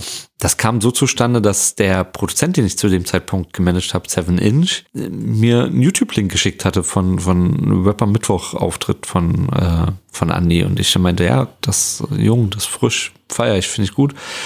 Und dann hatten die Kontakt quasi und haben im Studio eingeladen und dann, ähm, sowas habe ich auch danach in dieser Branche nie wieder für mich zumindest äh, erlebt, ne? Dann ähm, haben die einen Song gemacht und mit diesem einem Song habe ich dem damals einen Verlagsdeal geholt und ein Booking-Deal bei Bomber der Herzen, wo er heute noch, noch ist. Und ähm, ich weiß nicht, ob er immer noch in dem Verlag ist. Sony ATV war das damals. Ähm, Wie hieß der das Song? war mit dem, äh, das war äh, Willkommen im äh, Karate Club, sogar der erste Song vom Album denn sozusagen, ja. Das war der allererste Song, den der quasi mit Seven Inch damals recorded hat. Und ähm, mit dem Song bin ich quasi shoppen gegangen. Das war schon so und wow. Und da sind wir alle intern schon darauf ausgeflippt. So. Und Ilke von Bombe der Herzen fand das damals saugut und hat gleich gesagt, ey komm, das lass mal probieren. So, ne, das war ja dann auch so ein, so ein Randtasten so.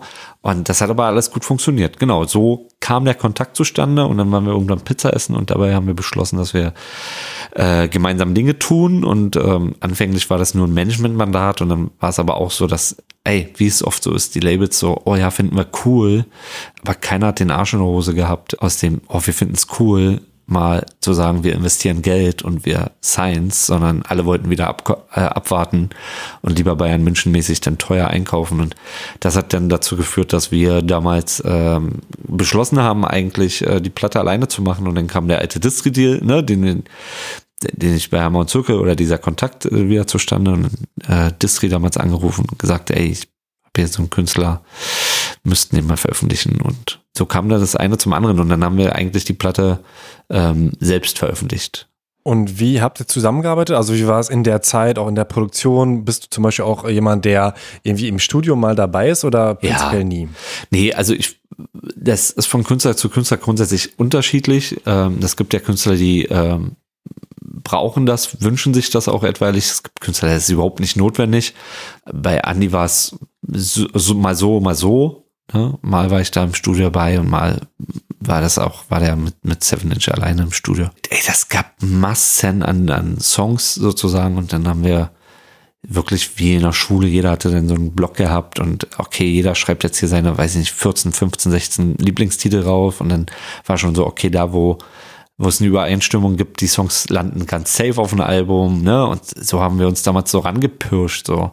Und ähm, die Zusammenarbeit war, ähm, war wild, so und war tatsächlich auch von meiner Seite aus teilweise sehr emotional, weil es der erste Künstler war. Ne? Wobei du ja Produzenten schon vorher hattest, aber das ist anders? Ja, ja, ist eine andere Intensität, auf jeden Fall. Ne? Bei Produzenten, ähm, also hast du dich bemüht, die Produktion an Mann zu kriegen. So, hier hast du ja dann einen Künstler gehabt, wo du wirklich auch noch das Debüt hast, was ja sowieso immer noch wie so ein Baby ist sozusagen. Ne? Und das war schon was anderes und eine andere Intensität. Also teilweise von irgendwie, Andi war einer, ne, für den hat dann auch meine Frau gekocht und wir haben viel gegessen. Und das war dann hat sich auch in so ein Verhältnis geäußert so und, und habe ihn versucht äh, auf allen Lebenslagen irgendwie zu unterstützen und so weiter und so fort. Und ja, ähm, so war das damals. Und dann äh, kam die Platte raus und die ist zu dem Zeitpunkt auch ohne Bundles, ohne Box oder irgendwas Gedöns, was es ja auch damals schon so ein Stück weit gab, äh, auf Platz 24 der Charts eingestiegen, was äh,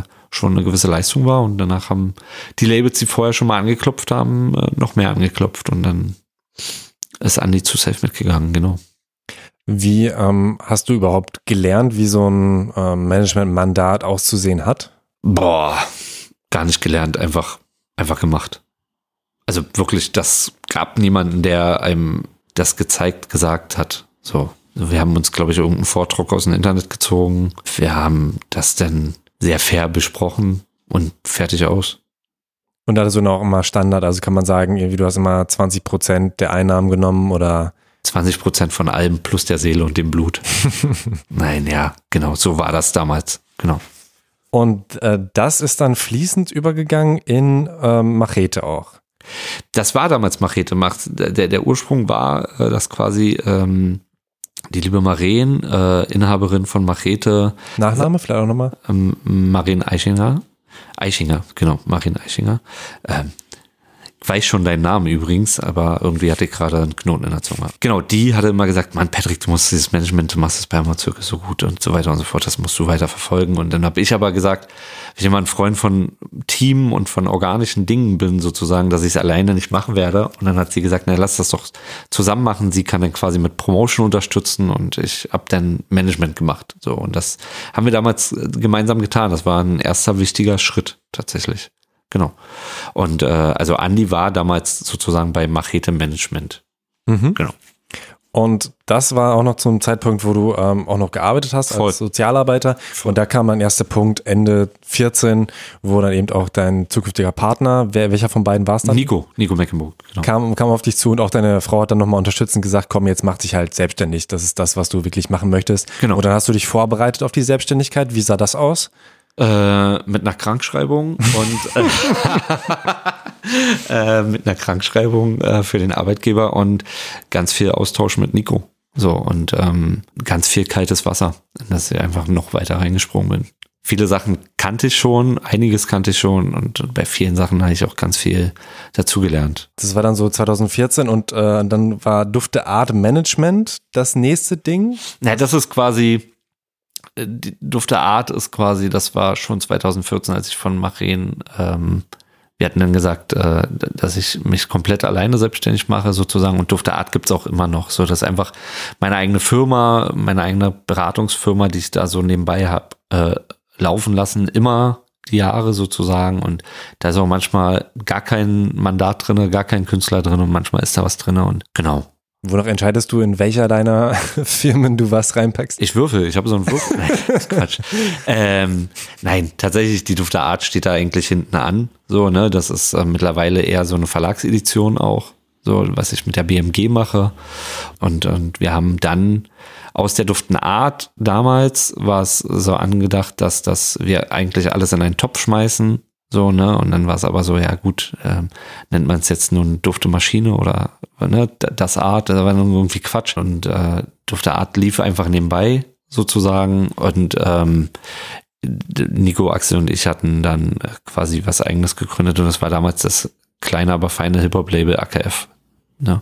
Auf keinen Fall eben. Korrekt. Warst du dann auch da an allen Signings beteiligt oder wie lief Ja. dann die AKF? Naja, also Nico Zeit. und Axel hatten quasi, wie gesagt, schon äh, Jizzes und Bones quasi äh, managementseitig unter Vertrag und ähm, ich kam damals an mit Tamash und mit Liquid Walker, der ein sehr guter Freund war, ähm, zu dem Zeitpunkt und, und also ist alles cool, diese Formulierung. alles gut, ja, ähm, wie so eine Freundschaft manchmal so, so ist, hat man Höhen und Tiefen, so und ähm, Genau, und, und das waren die Künstler, die ich damals irgendwie hatte, Tamash Liquid, dann hatten wir noch die Mason Family damals ähm, frisch gesigned und, und ähm, später kamen dann äh, noch weitere Künstler dazu. Also wir haben ja schon Ende 15 habe ich dann schon Acker außer Kontrolle äh, gesigned gehabt, sozusagen, den ich noch von früher kannte, weil ich sogar noch vor Hammer und Zirke das allererste AK-Studio eingerichtet hatte, über einen gemeinsamen Kontakt damals und ähm, dadurch kannten wir uns sozusagen Studioeinrichtungen, das hattest du bis jetzt noch nicht angesprochen, das hast, das hast du dann auch gemacht. Also äh, Naja, das ey. Studioeinrichtung, das ist so, weißt du, das, ich wusste durch die eigene Produktionstätigkeiten bei Hammer und Zirkel und, und habe ja davor schon produziert sozusagen, ähm, wusste ich, was man zumindest in einem Studio braucht.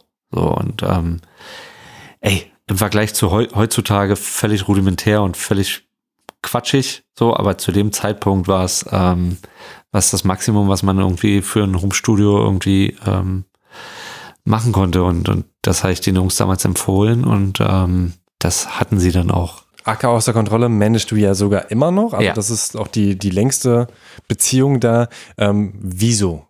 Also wie, wie, wieso gerade äh, klappt es auch gerade irgendwie gut zwischen euch, ähm, wo andere dann vielleicht auch jetzt schon irgendwie anders untergekommen sind oder was? Müsstest du im besten Fall ihn fragen, ja. Also ähm, er war ja zwischendurch auch tatsächlich, also wir haben jetzt Ende 2015 quasi, ähm, hatten wir ihn unter Vertrag genommen und dann haben wir auch zwei Platten veröffentlicht. Dann ist er 2017 zwischendurch zuerst guter Junge äh, gegangen zu dem Label und ist von da aus dann ja aber auch wieder im Management zu mir oder zu uns zurückgekommen.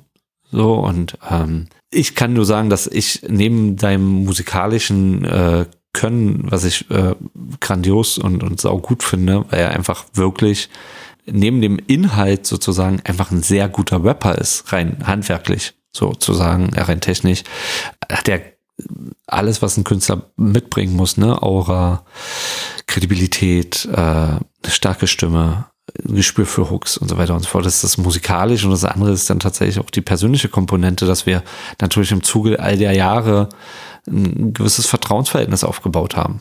So und ähm, ich ihn da ja auch keine großen Steine im Weg gelegt habe, als er dann kam und meinte, er möchte zuerst guter Junge gehen. So. Davon mal abgesehen, ob man sich die Frage stellen kann, äh, wie viele Steine man jemanden, der äh, so kredibil ist, äh, auch in, in den Weg legen könnte. So, keine Ahnung, so, ne?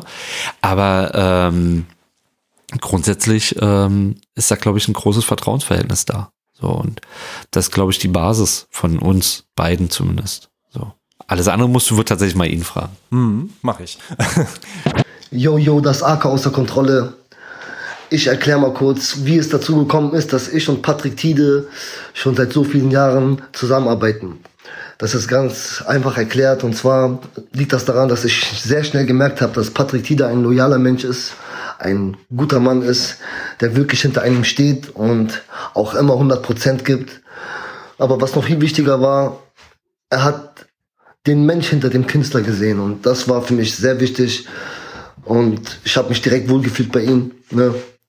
Ihm war auch wichtig, dass ich mich als Künstler wohlfühle bei ihm. Und ähm, mit der Zeit ist da eine super Freundschaft draus geworden. Und ich kann mir gar nicht vorstellen, so weiterzumachen ohne Patrick halt. Ne? Das ist ein eingeschweißtes Team. Und ich bin sehr froh darüber. Jo, das war auf jeden Fall AK außer Kontrolle. Peace. Was macht denn für dich ein gutes Management aus? Was braucht es auf jeden Fall? Von Managementseite aus. Mhm. Aber wenn ich jetzt Management sein möchte. Das ist ja, finde ich, immer, ähm, immer eine Frage, in, in welcher Phase man drinne steckt, sozusagen. Weißt du, also ich glaube schon, dass in der Phase, als ich einen Karate Andi gemanagt habe, für das, was ich wusste und konnte zu dem Zeitpunkt, das Maximum rausgeholt habe. So, also mehr ging nicht.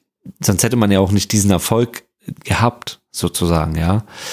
Aus heutiger Sicht hätte man es wahrscheinlich tausend Dinge noch besser machen können. So.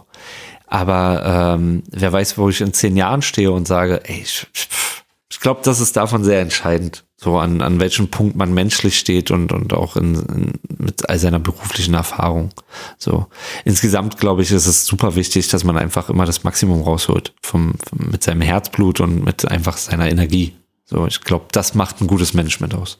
Okay, aber wie, wie komme ich da hin? Also quasi, ich meine jetzt eher so dieses, ähm, was glaubst du, sind Punkte, die es auf jeden Fall braucht und was sind zum Beispiel auch Punkte, wo du sagen könntest, ich glaube, diese Person vielleicht auch funktioniert als Manager nicht so gut, weil die bringt diese Eigenschaften mit, die es auf gar keinen Fall da braucht. Naja, grundsätzlich sollte man ein Stück weit organisiert sein und man sollte strukturiert sein. So, das sind, glaube ich, schon äh, Charaktereigenschaften und, und, und Fähigkeiten, die man einfach besitzen sollte. So.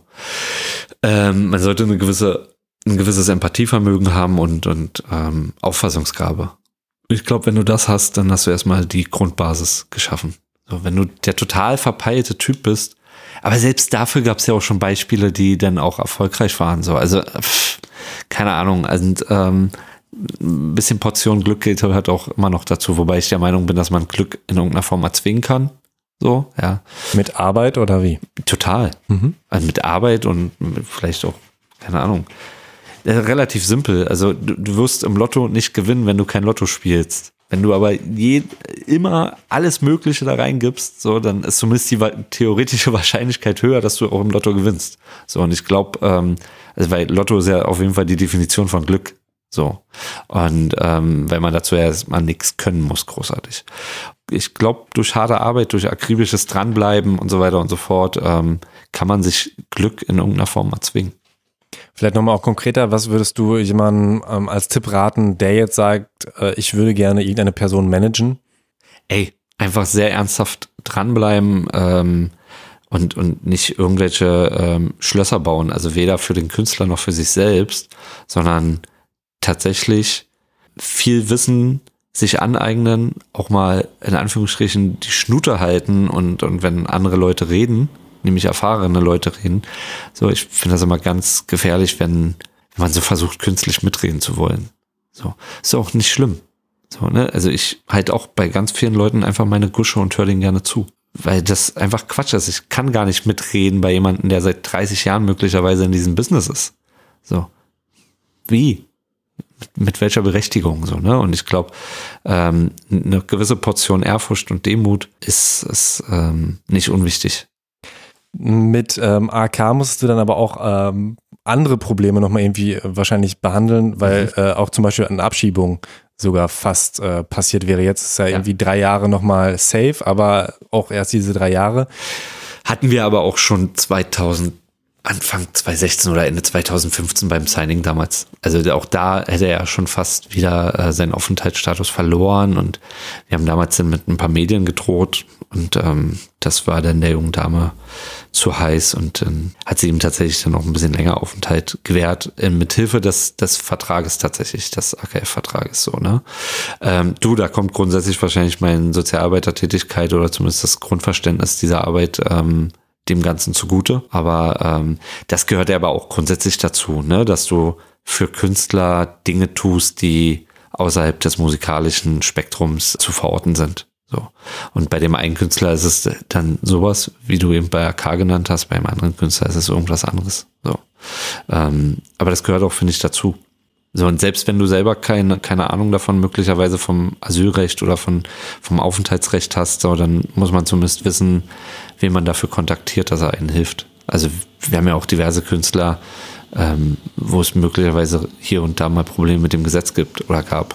So, und dann bin ich ja natürlich auch kein Jurist und kein Anwalt, aber dann ist es halt wichtig, den Anwalt anzurufen. So.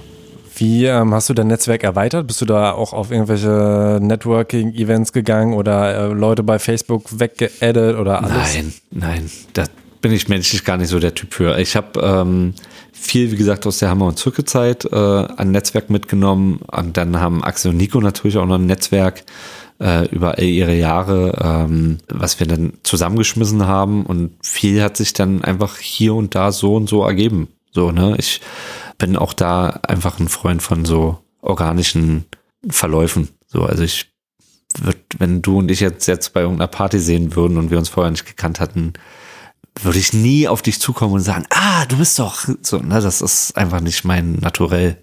So, und äh, entweder es entwickelt sich natürlich und man kommt ins Gespräch und baut dadurch eine Verbindung und Bindung auf, dann ist das cool.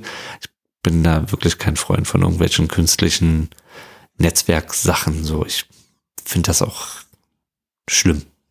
Und du hast schon vorher angesprochen, du findest es am schönsten, wenn äh, quasi also die Phase kurz vorm Durchbruch. Mhm. Ähm, aber wie ähm, ist es denn dann, wenn der Durchbruch kam? Also ist für dich dann damit quasi so ein Haken dahinter auch irgendwo und du denkst dir, okay, äh, auch ein bisschen schade, weil das ist jetzt quasi abgeschlossen, da ist dieses Ziel erreicht und jetzt muss ich mir das nächste suchen?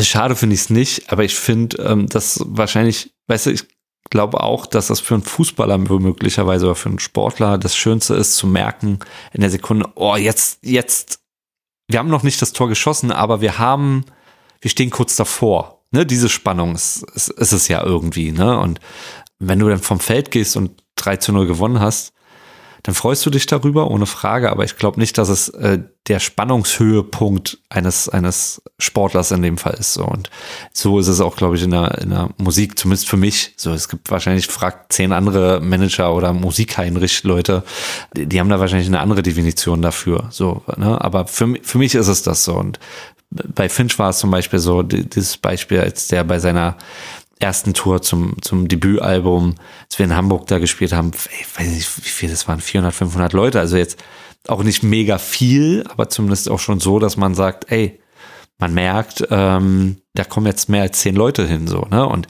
einfach anhand der Stimmung, wie, wie das waren einfach gefühlt 500 Hardcore Musik wütige Leute, die da Finch so abgefeiert haben, der hätte auch gar nichts machen brauchen, rein theoretisch. Der hätte einfach nur auf die Bühne kommen brauchen. Und diesen Moment zu spüren, zu merken, ey, ich glaube, hier geht was, so, ne? Das finde ich tausendmal schöner, als wenn wir jetzt, weiß ich nicht, in, in, in ein paar Monaten mit Abfahrt Gold haben. So, das ist dann, das ist schön, aber das ist ja eigentlich nur das Ergebnis von der Arbeit davor. Hm. So.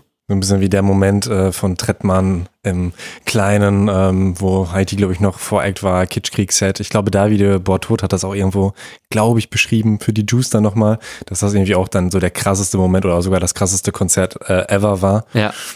Ja, das kann ich nachvollziehen. Was waren Fehler, die du gemacht hast, wo du also auch konkret benennen kannst, so, da hätte ich das auf jeden Fall anders machen müssen? Boah, also zu unserer Bandzeit war für mich unser letztes Album ein Fehler. Warum? Ich war frisch verliebt, frisch verheiratet und habe es auf jeden Fall inhaltlich ähm, schleifen lassen. Ich war schon, glaube ich, so ein bisschen der Kopf von unserer Bande sozusagen und habe bei dem Album ähm, die anderen deutlich mehr machen lassen als bei den ersten beiden Alben. Deswegen mag ich das letzte Album zum Beispiel gar nicht. So für uns so einfach so. Mhm. Das ist so für mich persönlich so ein Fehler, wo ich denke, Mist, hätte ich mal mehr Energie aufbringen sollen. So und, ähm, und managementseitig? Managementseitig. Es wäre ja nur ein Fehler, wenn du etwas äh, bewusst oder ähm, fahrlässig gegen die Wand fahren lässt. Das habe ich noch nie getan. Fehler sind trotzdem passiert. Ich hatte vor kurzem erst einen Fehler, da ist mir einfach eine Single untergegangen. So. Wie meinst du untergegangen? Naja, das ist in der Kommunikation, aber es war ein Kommunikationsfehler am Ende des Tages sozusagen, ja, aber der, der Künstler hatte gesagt, hier, da würden wir eine Single bringen und dann kam aber auch kein Master und keine, kein Cover und alles, was dazugehört. Und dadurch war dann so ad acta gelegt und irgendwie den Donnerstag vor dem Freitag quasi, den Donnerstag vor dem Freitag ist ja die, die beste Phrase der Welt. Geil. Ähm, den Donnerstag, bevor man quasi Musik veröffentlicht, hatte mich dann der äh, Künstler gefragt, hier, kann ich mal Spotify-Links und so rumflanken? Und dann war so, du, wovon redest du denn gerade? Ne? Und das, äh, das war mir sehr unangenehm, aber das haben wir super gelöst bekommen. So, das war jetzt mal so ein Fehler, so wenn man von sowas reden möchte. Aber ähm, ey, ansonsten, weiß ich, ich glaube, so, solange du aufrichtig bist, ehrlich bist und, und, und äh, nichts bewusst irgendwie gegen die Wand fahren lässt, so kannst du da eigentlich keine richtigen Fehler machen. Wenn man sich in einem Team, weil das ist ja keine One-Man-Show, abstimmt, so, weißt du, natürlich könnte man darüber reden, ob mögliche Strategien Fehler waren oder nicht.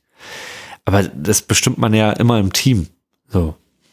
Keine Ahnung. Deswegen glaube ich, kann man darüber jetzt nicht über Fehler reden. So, ich glaube, dass ganz wichtig ist, immer ins Spiegel gucken zu können und sagen zu können, ich habe das Bestmögliche getan. Wir hatten auch schon Künstler, wo wir alles Mögliche gemacht haben, mit großen Bands auf, auf, auf uh, Support-Tour geschickt haben, parallel große Kampagnen geplant, Online-Marketing und trotzdem hat das im Verhältnis nicht so viel verkauft. So, ist das denn ein Fehler? Ich glaube nicht, weil du hast eigentlich alles Mögliche getan nach deinem Wissen so.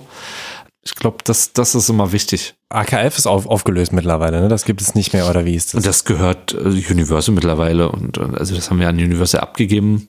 Und äh, rein theoretisch könnte die Universal bei AKF Sachen sein, aber ich weiß nicht, ob sie es vorhaben.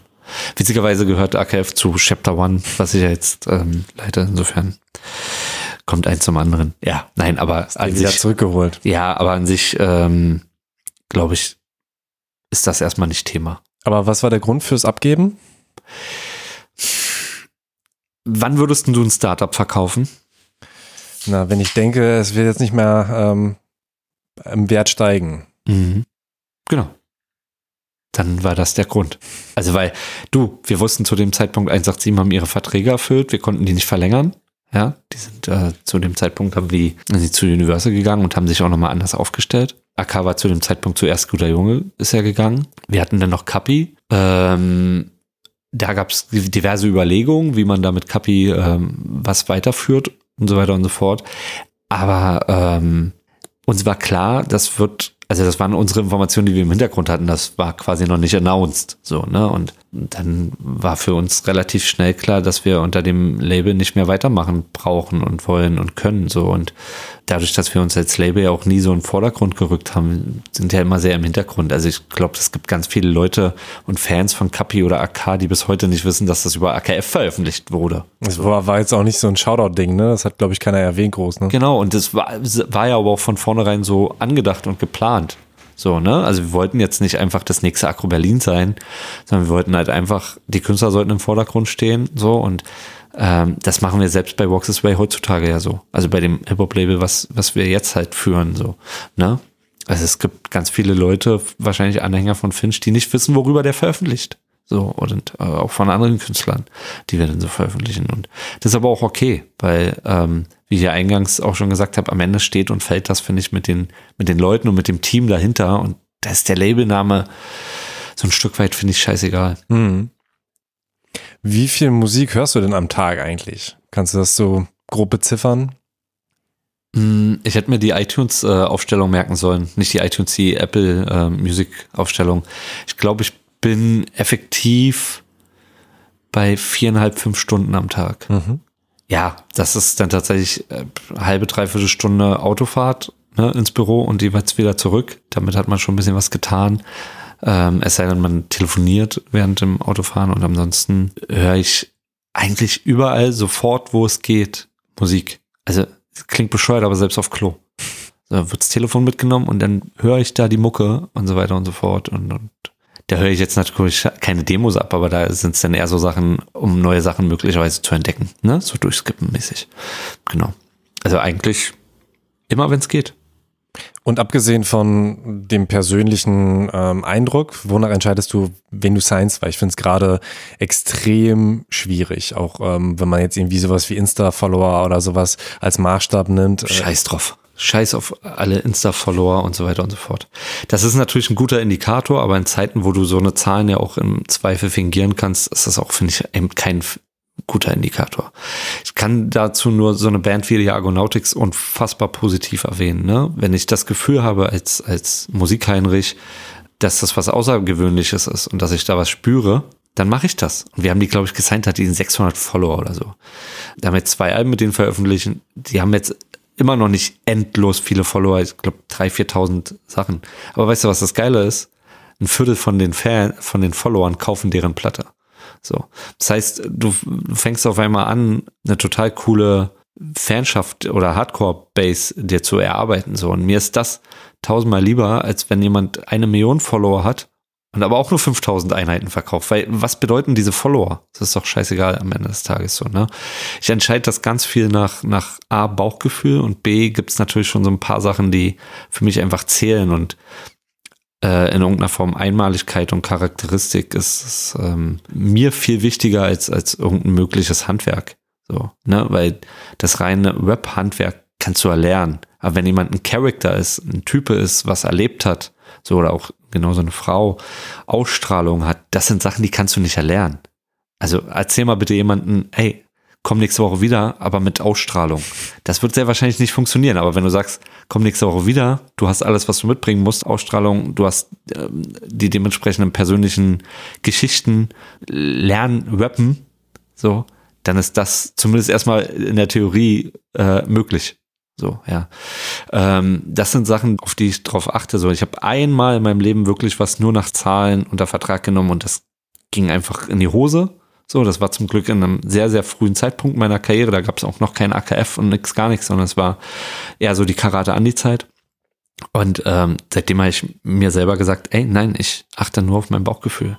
Genau, also ähm, das ist mir tausendmal wichtiger. Mir ist Kultur auch mittlerweile, also was heißt mittlerweile, war mir schon immer wichtig. Aber ähm, ich achte auch, versuche da sehr drauf zu achten, dass das nach meinem persönlichen Ermessen man auch was äh, signed, wo ich das Gefühl habe, dass, dass das die Kultur weiterbringt.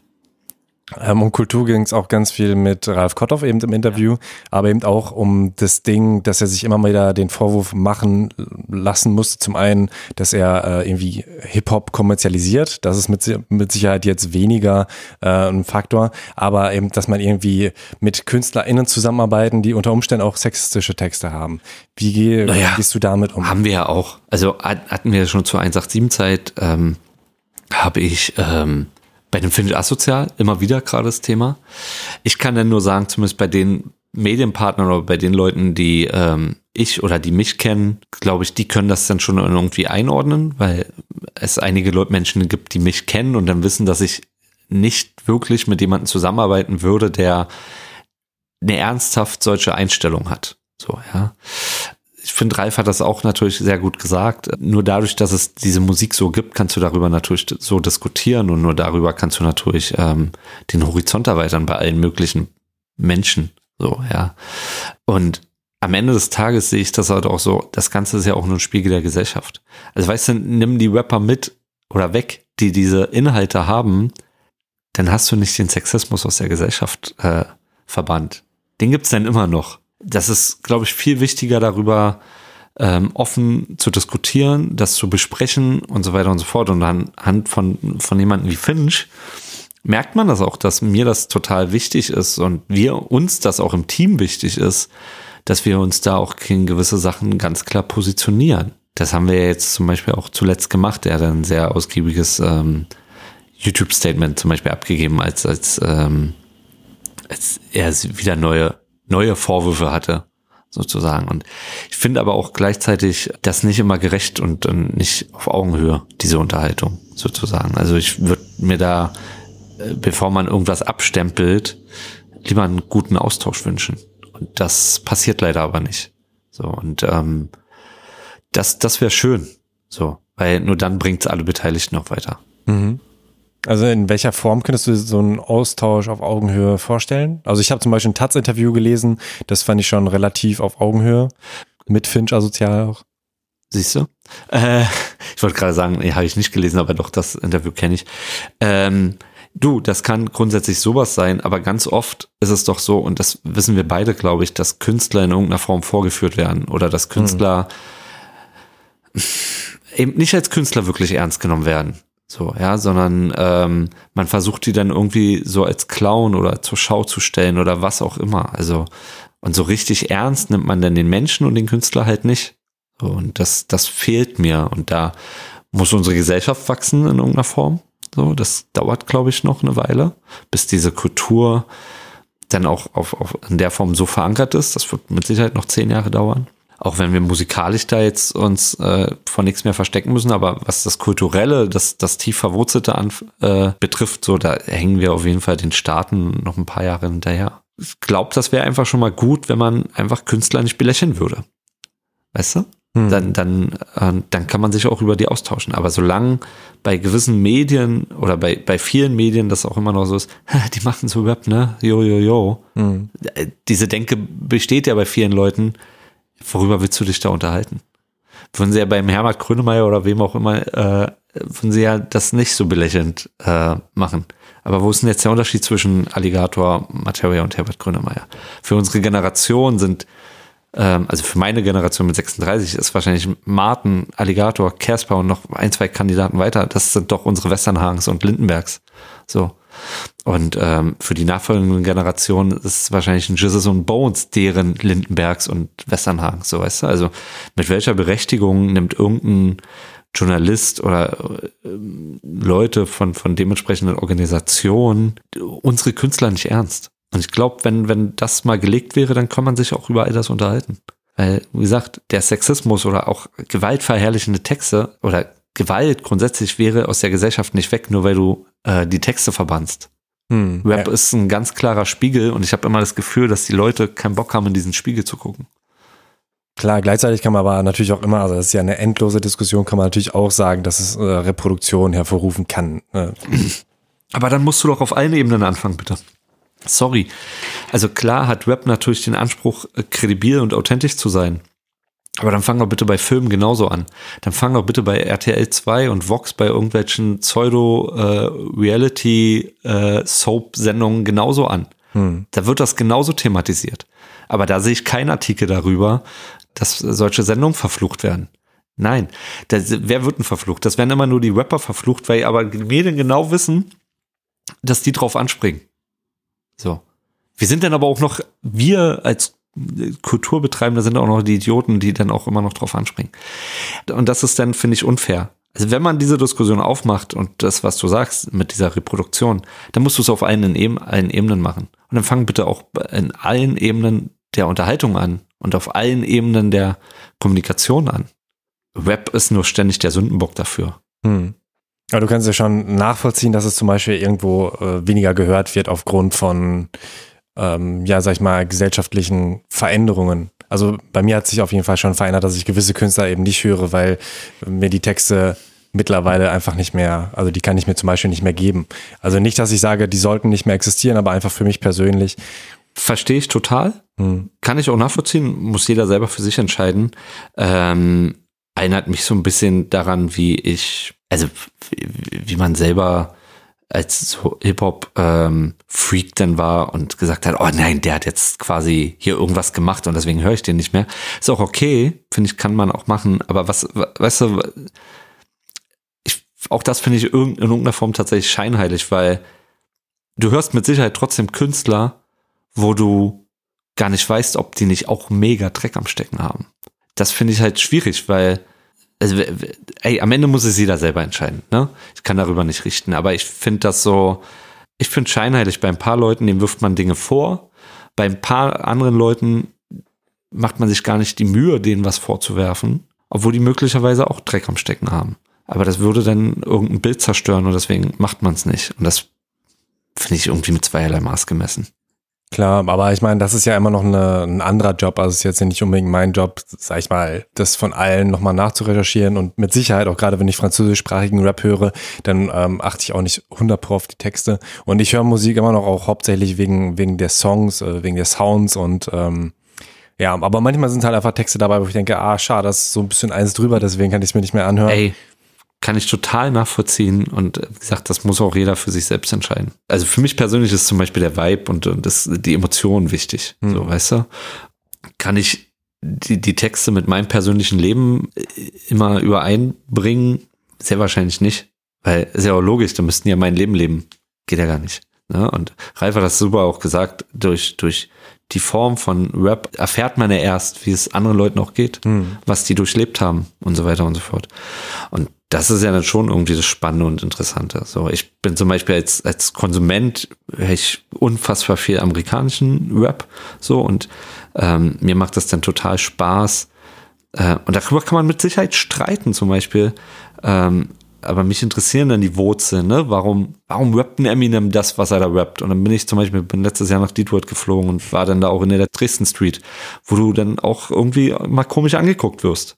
So und das mit Sicherheit auch nicht, nicht so ähm, ungefährlich ist. So, ne? das, also das, das gibt Leute, die gefährliches Viertel oder total. Und es gibt Leute, die würden dann vielleicht sagen Ghetto-Tourismus und so. Mm. Ne? Für mich ist das gar kein Ghetto-Tourismus. Ich möchte wissen, warum der das rappt und äh, wo der herkommt. So, und das ist dann für mich so. Ich mag diese Kultur und liebe die so sehr, dass ich das gerne mit wissen möchte. Und ähm, pff, ja, gut, weißt du, rein theoretisch äh, kann auch hier einmal durch Kreuzberg laufen und werde vom Auto überfahren. Also passieren kann ja überall was. So. Aber ich, ähm, mir macht das dann Spaß und ich finde das wichtig, weil nur dann kannst du Zusammenhänge verstehen. So, und die spannende Frage ist doch, warum, warum rappen denn Rapper das? So, und dann lieber in Austausch gehen und die Unterhaltung darüber führen. Finde ich viel wichtiger, als sie abzustempeln, in eine Ecke zu drängen. Weißt du, weil wenn du die ganze Zeit in einem Klassenraum sagst, ey Peter, du baust hier Scheiße, du kannst ihn fünfmal quasi an Pranger stellen. Beim sechsten Mal sagt er sich, ey, ich bin ja eh schon der Abgestempelte. Mhm. Dann kann ich jetzt auch Scheiße bauen. Ja, ja. So.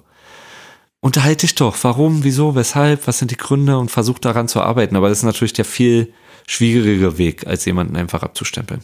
Voll, ich meine, da sind halt super viele Punkte, also dieses Abstempel, dieses ähm, selbst zum Klischee werden, auch einfach aus Trotz und so weiter. Ähm, aber man hat natürlich auch, wenn wir jetzt einfach mal 187 als Beispiel nehmen, die haben ja per se eigentlich keine Interviews groß gegeben. Also dieser Austausch äh, fand da ja nie statt, was ja auch cool ist und so. Aber ich meine, ähm, will nur einfach zeigen, so manchmal ist es ja auch schwierig und ich persönlich könnte sie auch keinen von denen anrufen und mal mit denen quatschen oder so. Also ich finde, manchmal ist es auch nicht so einfach. Auch finde ich, also auch da finde ich, die Jungs waren ja zum Beispiel mal immer bereit, Interviews zu geben. Aber als sie bereit waren, Interviews zu geben, waren die Hip-Hop-Journalisten nicht bereit. Weißt du warum? Ah, die Zahlen. Die Zahlen sind noch nicht. So, und ich finde, das ist ja ein super Beispiel für, für möglicherweise unsere Nachwuchsarbeit, wenn man es mal so nimmt, ne? Ich kann das alles verstehen, dass man natürlich zahlengetrieben ist als, als Hip-Hop-Medium-Unternehmen, so weiter und so fort, wenn man davon lebt und das wahrscheinlich auch nicht Multimillionär davon wird. So, das kann ich alles nachvollziehen. Aber gleichzeitig hat natürlich plus Kombination der sozialen Medien, hat man da selber so einen eigenen Nachwuchs verschlafen. So, das heißt, die entsprechenden Menschen hätten die Chance gehabt, mit 187 über sowas zu sprechen, aber sie wurden verschmäht mehr oder weniger. Man wollte das nicht. Und dass dann irgendwann daraus wird, dass die Jungs sagen, warum? Und dank sozialen Medien brauchen wir das auch alles nicht. Also sorry, irgendwie auch selber schuld. Also ich kann da die Jungs erstmal tatsächlich nur verteidigen, auch wenn ich heutzutage ja gar nicht weiter mit denen arbeite. Ne? Ich habe jetzt gar kein Interesse daran, die, die grundsätzlich zu verteidigen, aber mein Gerechtigkeitssinn, mein persönlicher Gerechtigkeitssinn, der, die Messlatte mag für jeden woanders liegen, sagt mir, dass es wenn man es ganz differenziert betrachtet und, und allumfänglich betrachtet, hätte man den Austausch mit den Jungs haben können, aber man wollte es nicht. Schwierig. Hm. Ja, das wusste ich zum Beispiel noch gar nicht. Ich dachte, das wäre von nein, Anfang an deren Strategie. Nein, überhaupt nicht. Es gibt da irgendein 16-Bars-Ding von 2008 oder 9 oder irgendwas. Ähm, keine Ahnung. Da, da, ich glaube, die Jungs hätten sich damals gefreut über so eine Plattform. Die haben sie aber nicht bekommen. Gut, ich würde langsam gen Ende kommen. Äh, noch zwei Sachen ansprechen. Einmal fand ich, fand ich sehr interessant. In einem anderen Interview sagst du, dass man, also deine persönliche Erfahrung niemals mit bestehenden Freunden Business machen sollte, mhm. aber dass aus Business Freundschaften entstehen kann. Mhm. Da stehst du auch immer noch hinter. Total. Absolut. Meine persönliche Erfahrung ist das halt, ne, was, wenn man mit Freunden Business macht, geht's ab irgendeinem Punkt ähm, schief, weil einfach emotionale Erwartung einfach eine ganz andere ist, so nach dem Motto, ja, aber ich dachte, wir sind befreundet, ähm, wie, wie kannst du mich denn jetzt hier hängen lassen oder wie kannst du das denn jetzt ernsthaft fordern? So, egal von wem, wie was kommt. Während, wenn du natürlich einfach geschäftlich aktiv bist, hast du ja schon die härtesten Fronten, lernst du ja kennen. Das Einzige, was dann quasi dazu kommt, sind die positiven Emotionen. Und meine Erfahrung ist, dass das wiederum gut klappt. Die anderen Sachen haben nicht gut geklappt. Und irgendwie gibt es ja auch dieses Sprichwort, ne? Mach mit Freunden kein Geschäft oder. Gibt äh, es? Ich glaube schon, oder? Ich weiß nicht. Ich müsste nochmal nachgoogeln. Googeln wir mal. Aber ja, ich glaube, dass irgendwie in so eine Richtung gibt es das.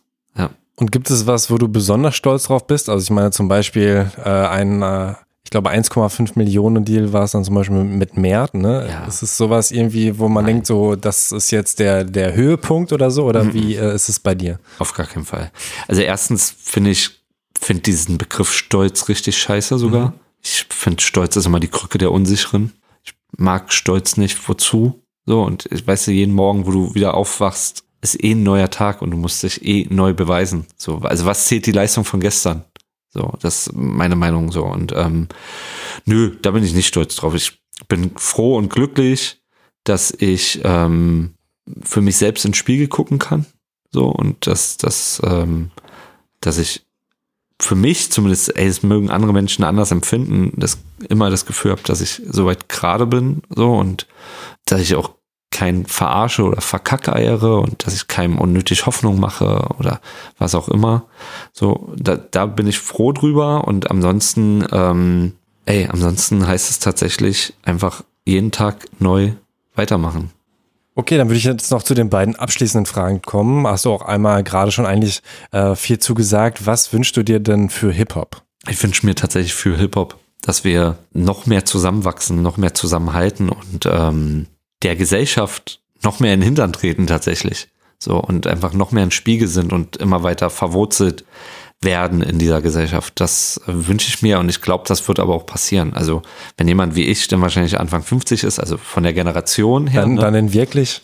Nee, dann wird das, glaube ich, so sein. Also noch merkt man ja diese Vorbehalte von irgendwelchen großen Firmen mit, ah nein, Rap und, ne, wenn, also wenn so ein Vorstand von, von irgendeiner großen Firma einfach mit 55 sagt, ja, meine Tochter oder mein, mein Sohn hört zwar Rap, aber äh, so, die sind halt damit nicht aufgewachsen. Aber ich glaube, wenn, wenn ähm, so eine Max Münsters dieser Welt, ich, wenn so unsere Generation das dementsprechende Alter hat, dann, dann ist wahrscheinlich schon so eine Generation nachgewachsen, für die Hip-Hop-Kultur so selbstverständlich ist, dass es einfach so tief verwurzelt ist.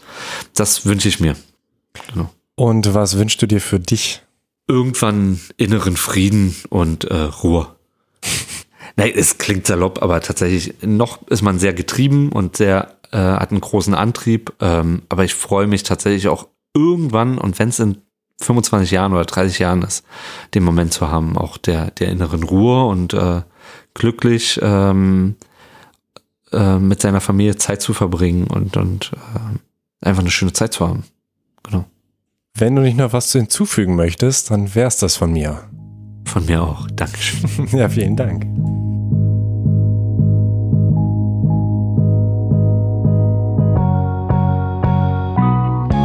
Das war Labelchef und Manager Patrick Tiede zu Gast bei Thema Takt, der ganz offen gesprochen hat und mich dabei auch viel zum Nachdenken angeregt hat. Alleine, dass er die Frage nach den Fehlern in seiner Karriere damit beantwortet, dass er etwas gar nicht als Fehler ansieht, solange man jemandem nicht absichtlich schaden möchte. Die Angst vor Fehlern hemmt, glaube ich, ganz viele von uns. Und diese Angst lähmt uns dann, das zu tun, was wir gerne tun würden, zu tun, was wir für richtig halten. Patrick hätte damals sagen können, mir macht das Managen zwar mehr Spaß als alles andere, was ich beruflich mache, aber vielleicht kriege ich das gar nicht hin, deswegen lasse ich's.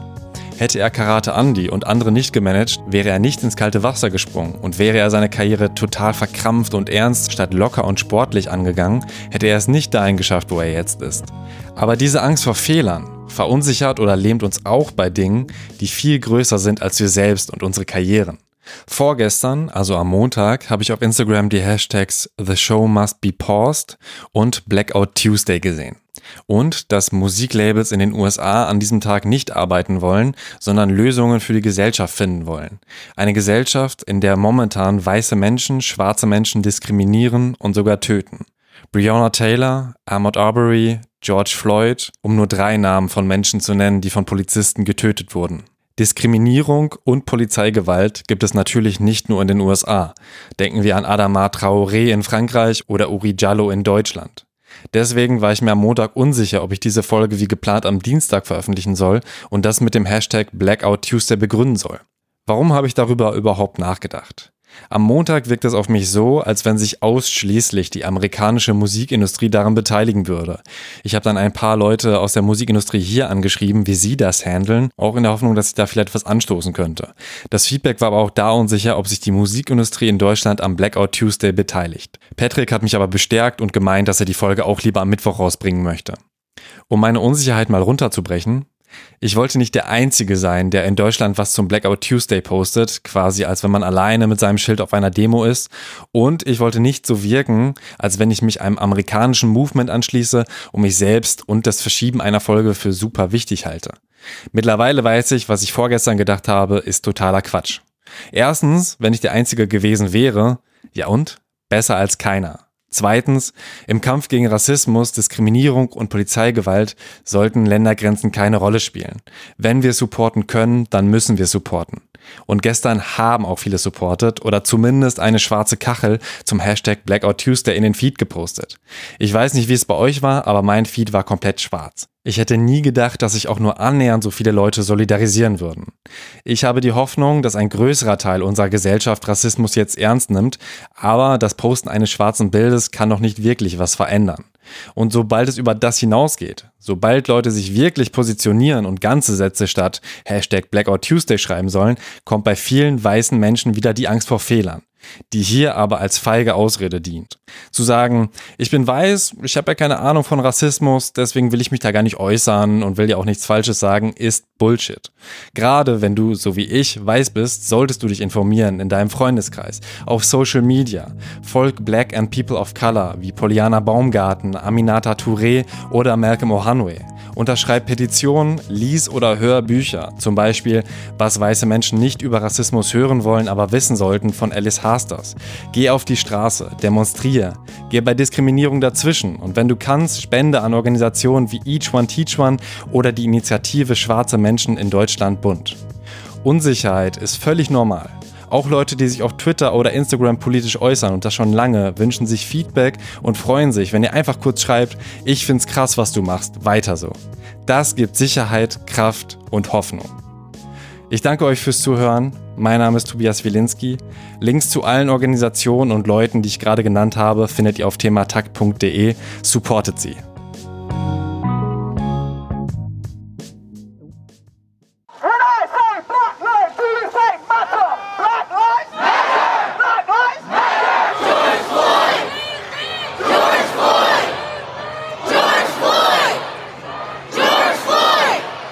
Keeps me going is the fact that this cannot be over. My fight cannot be over until racism is.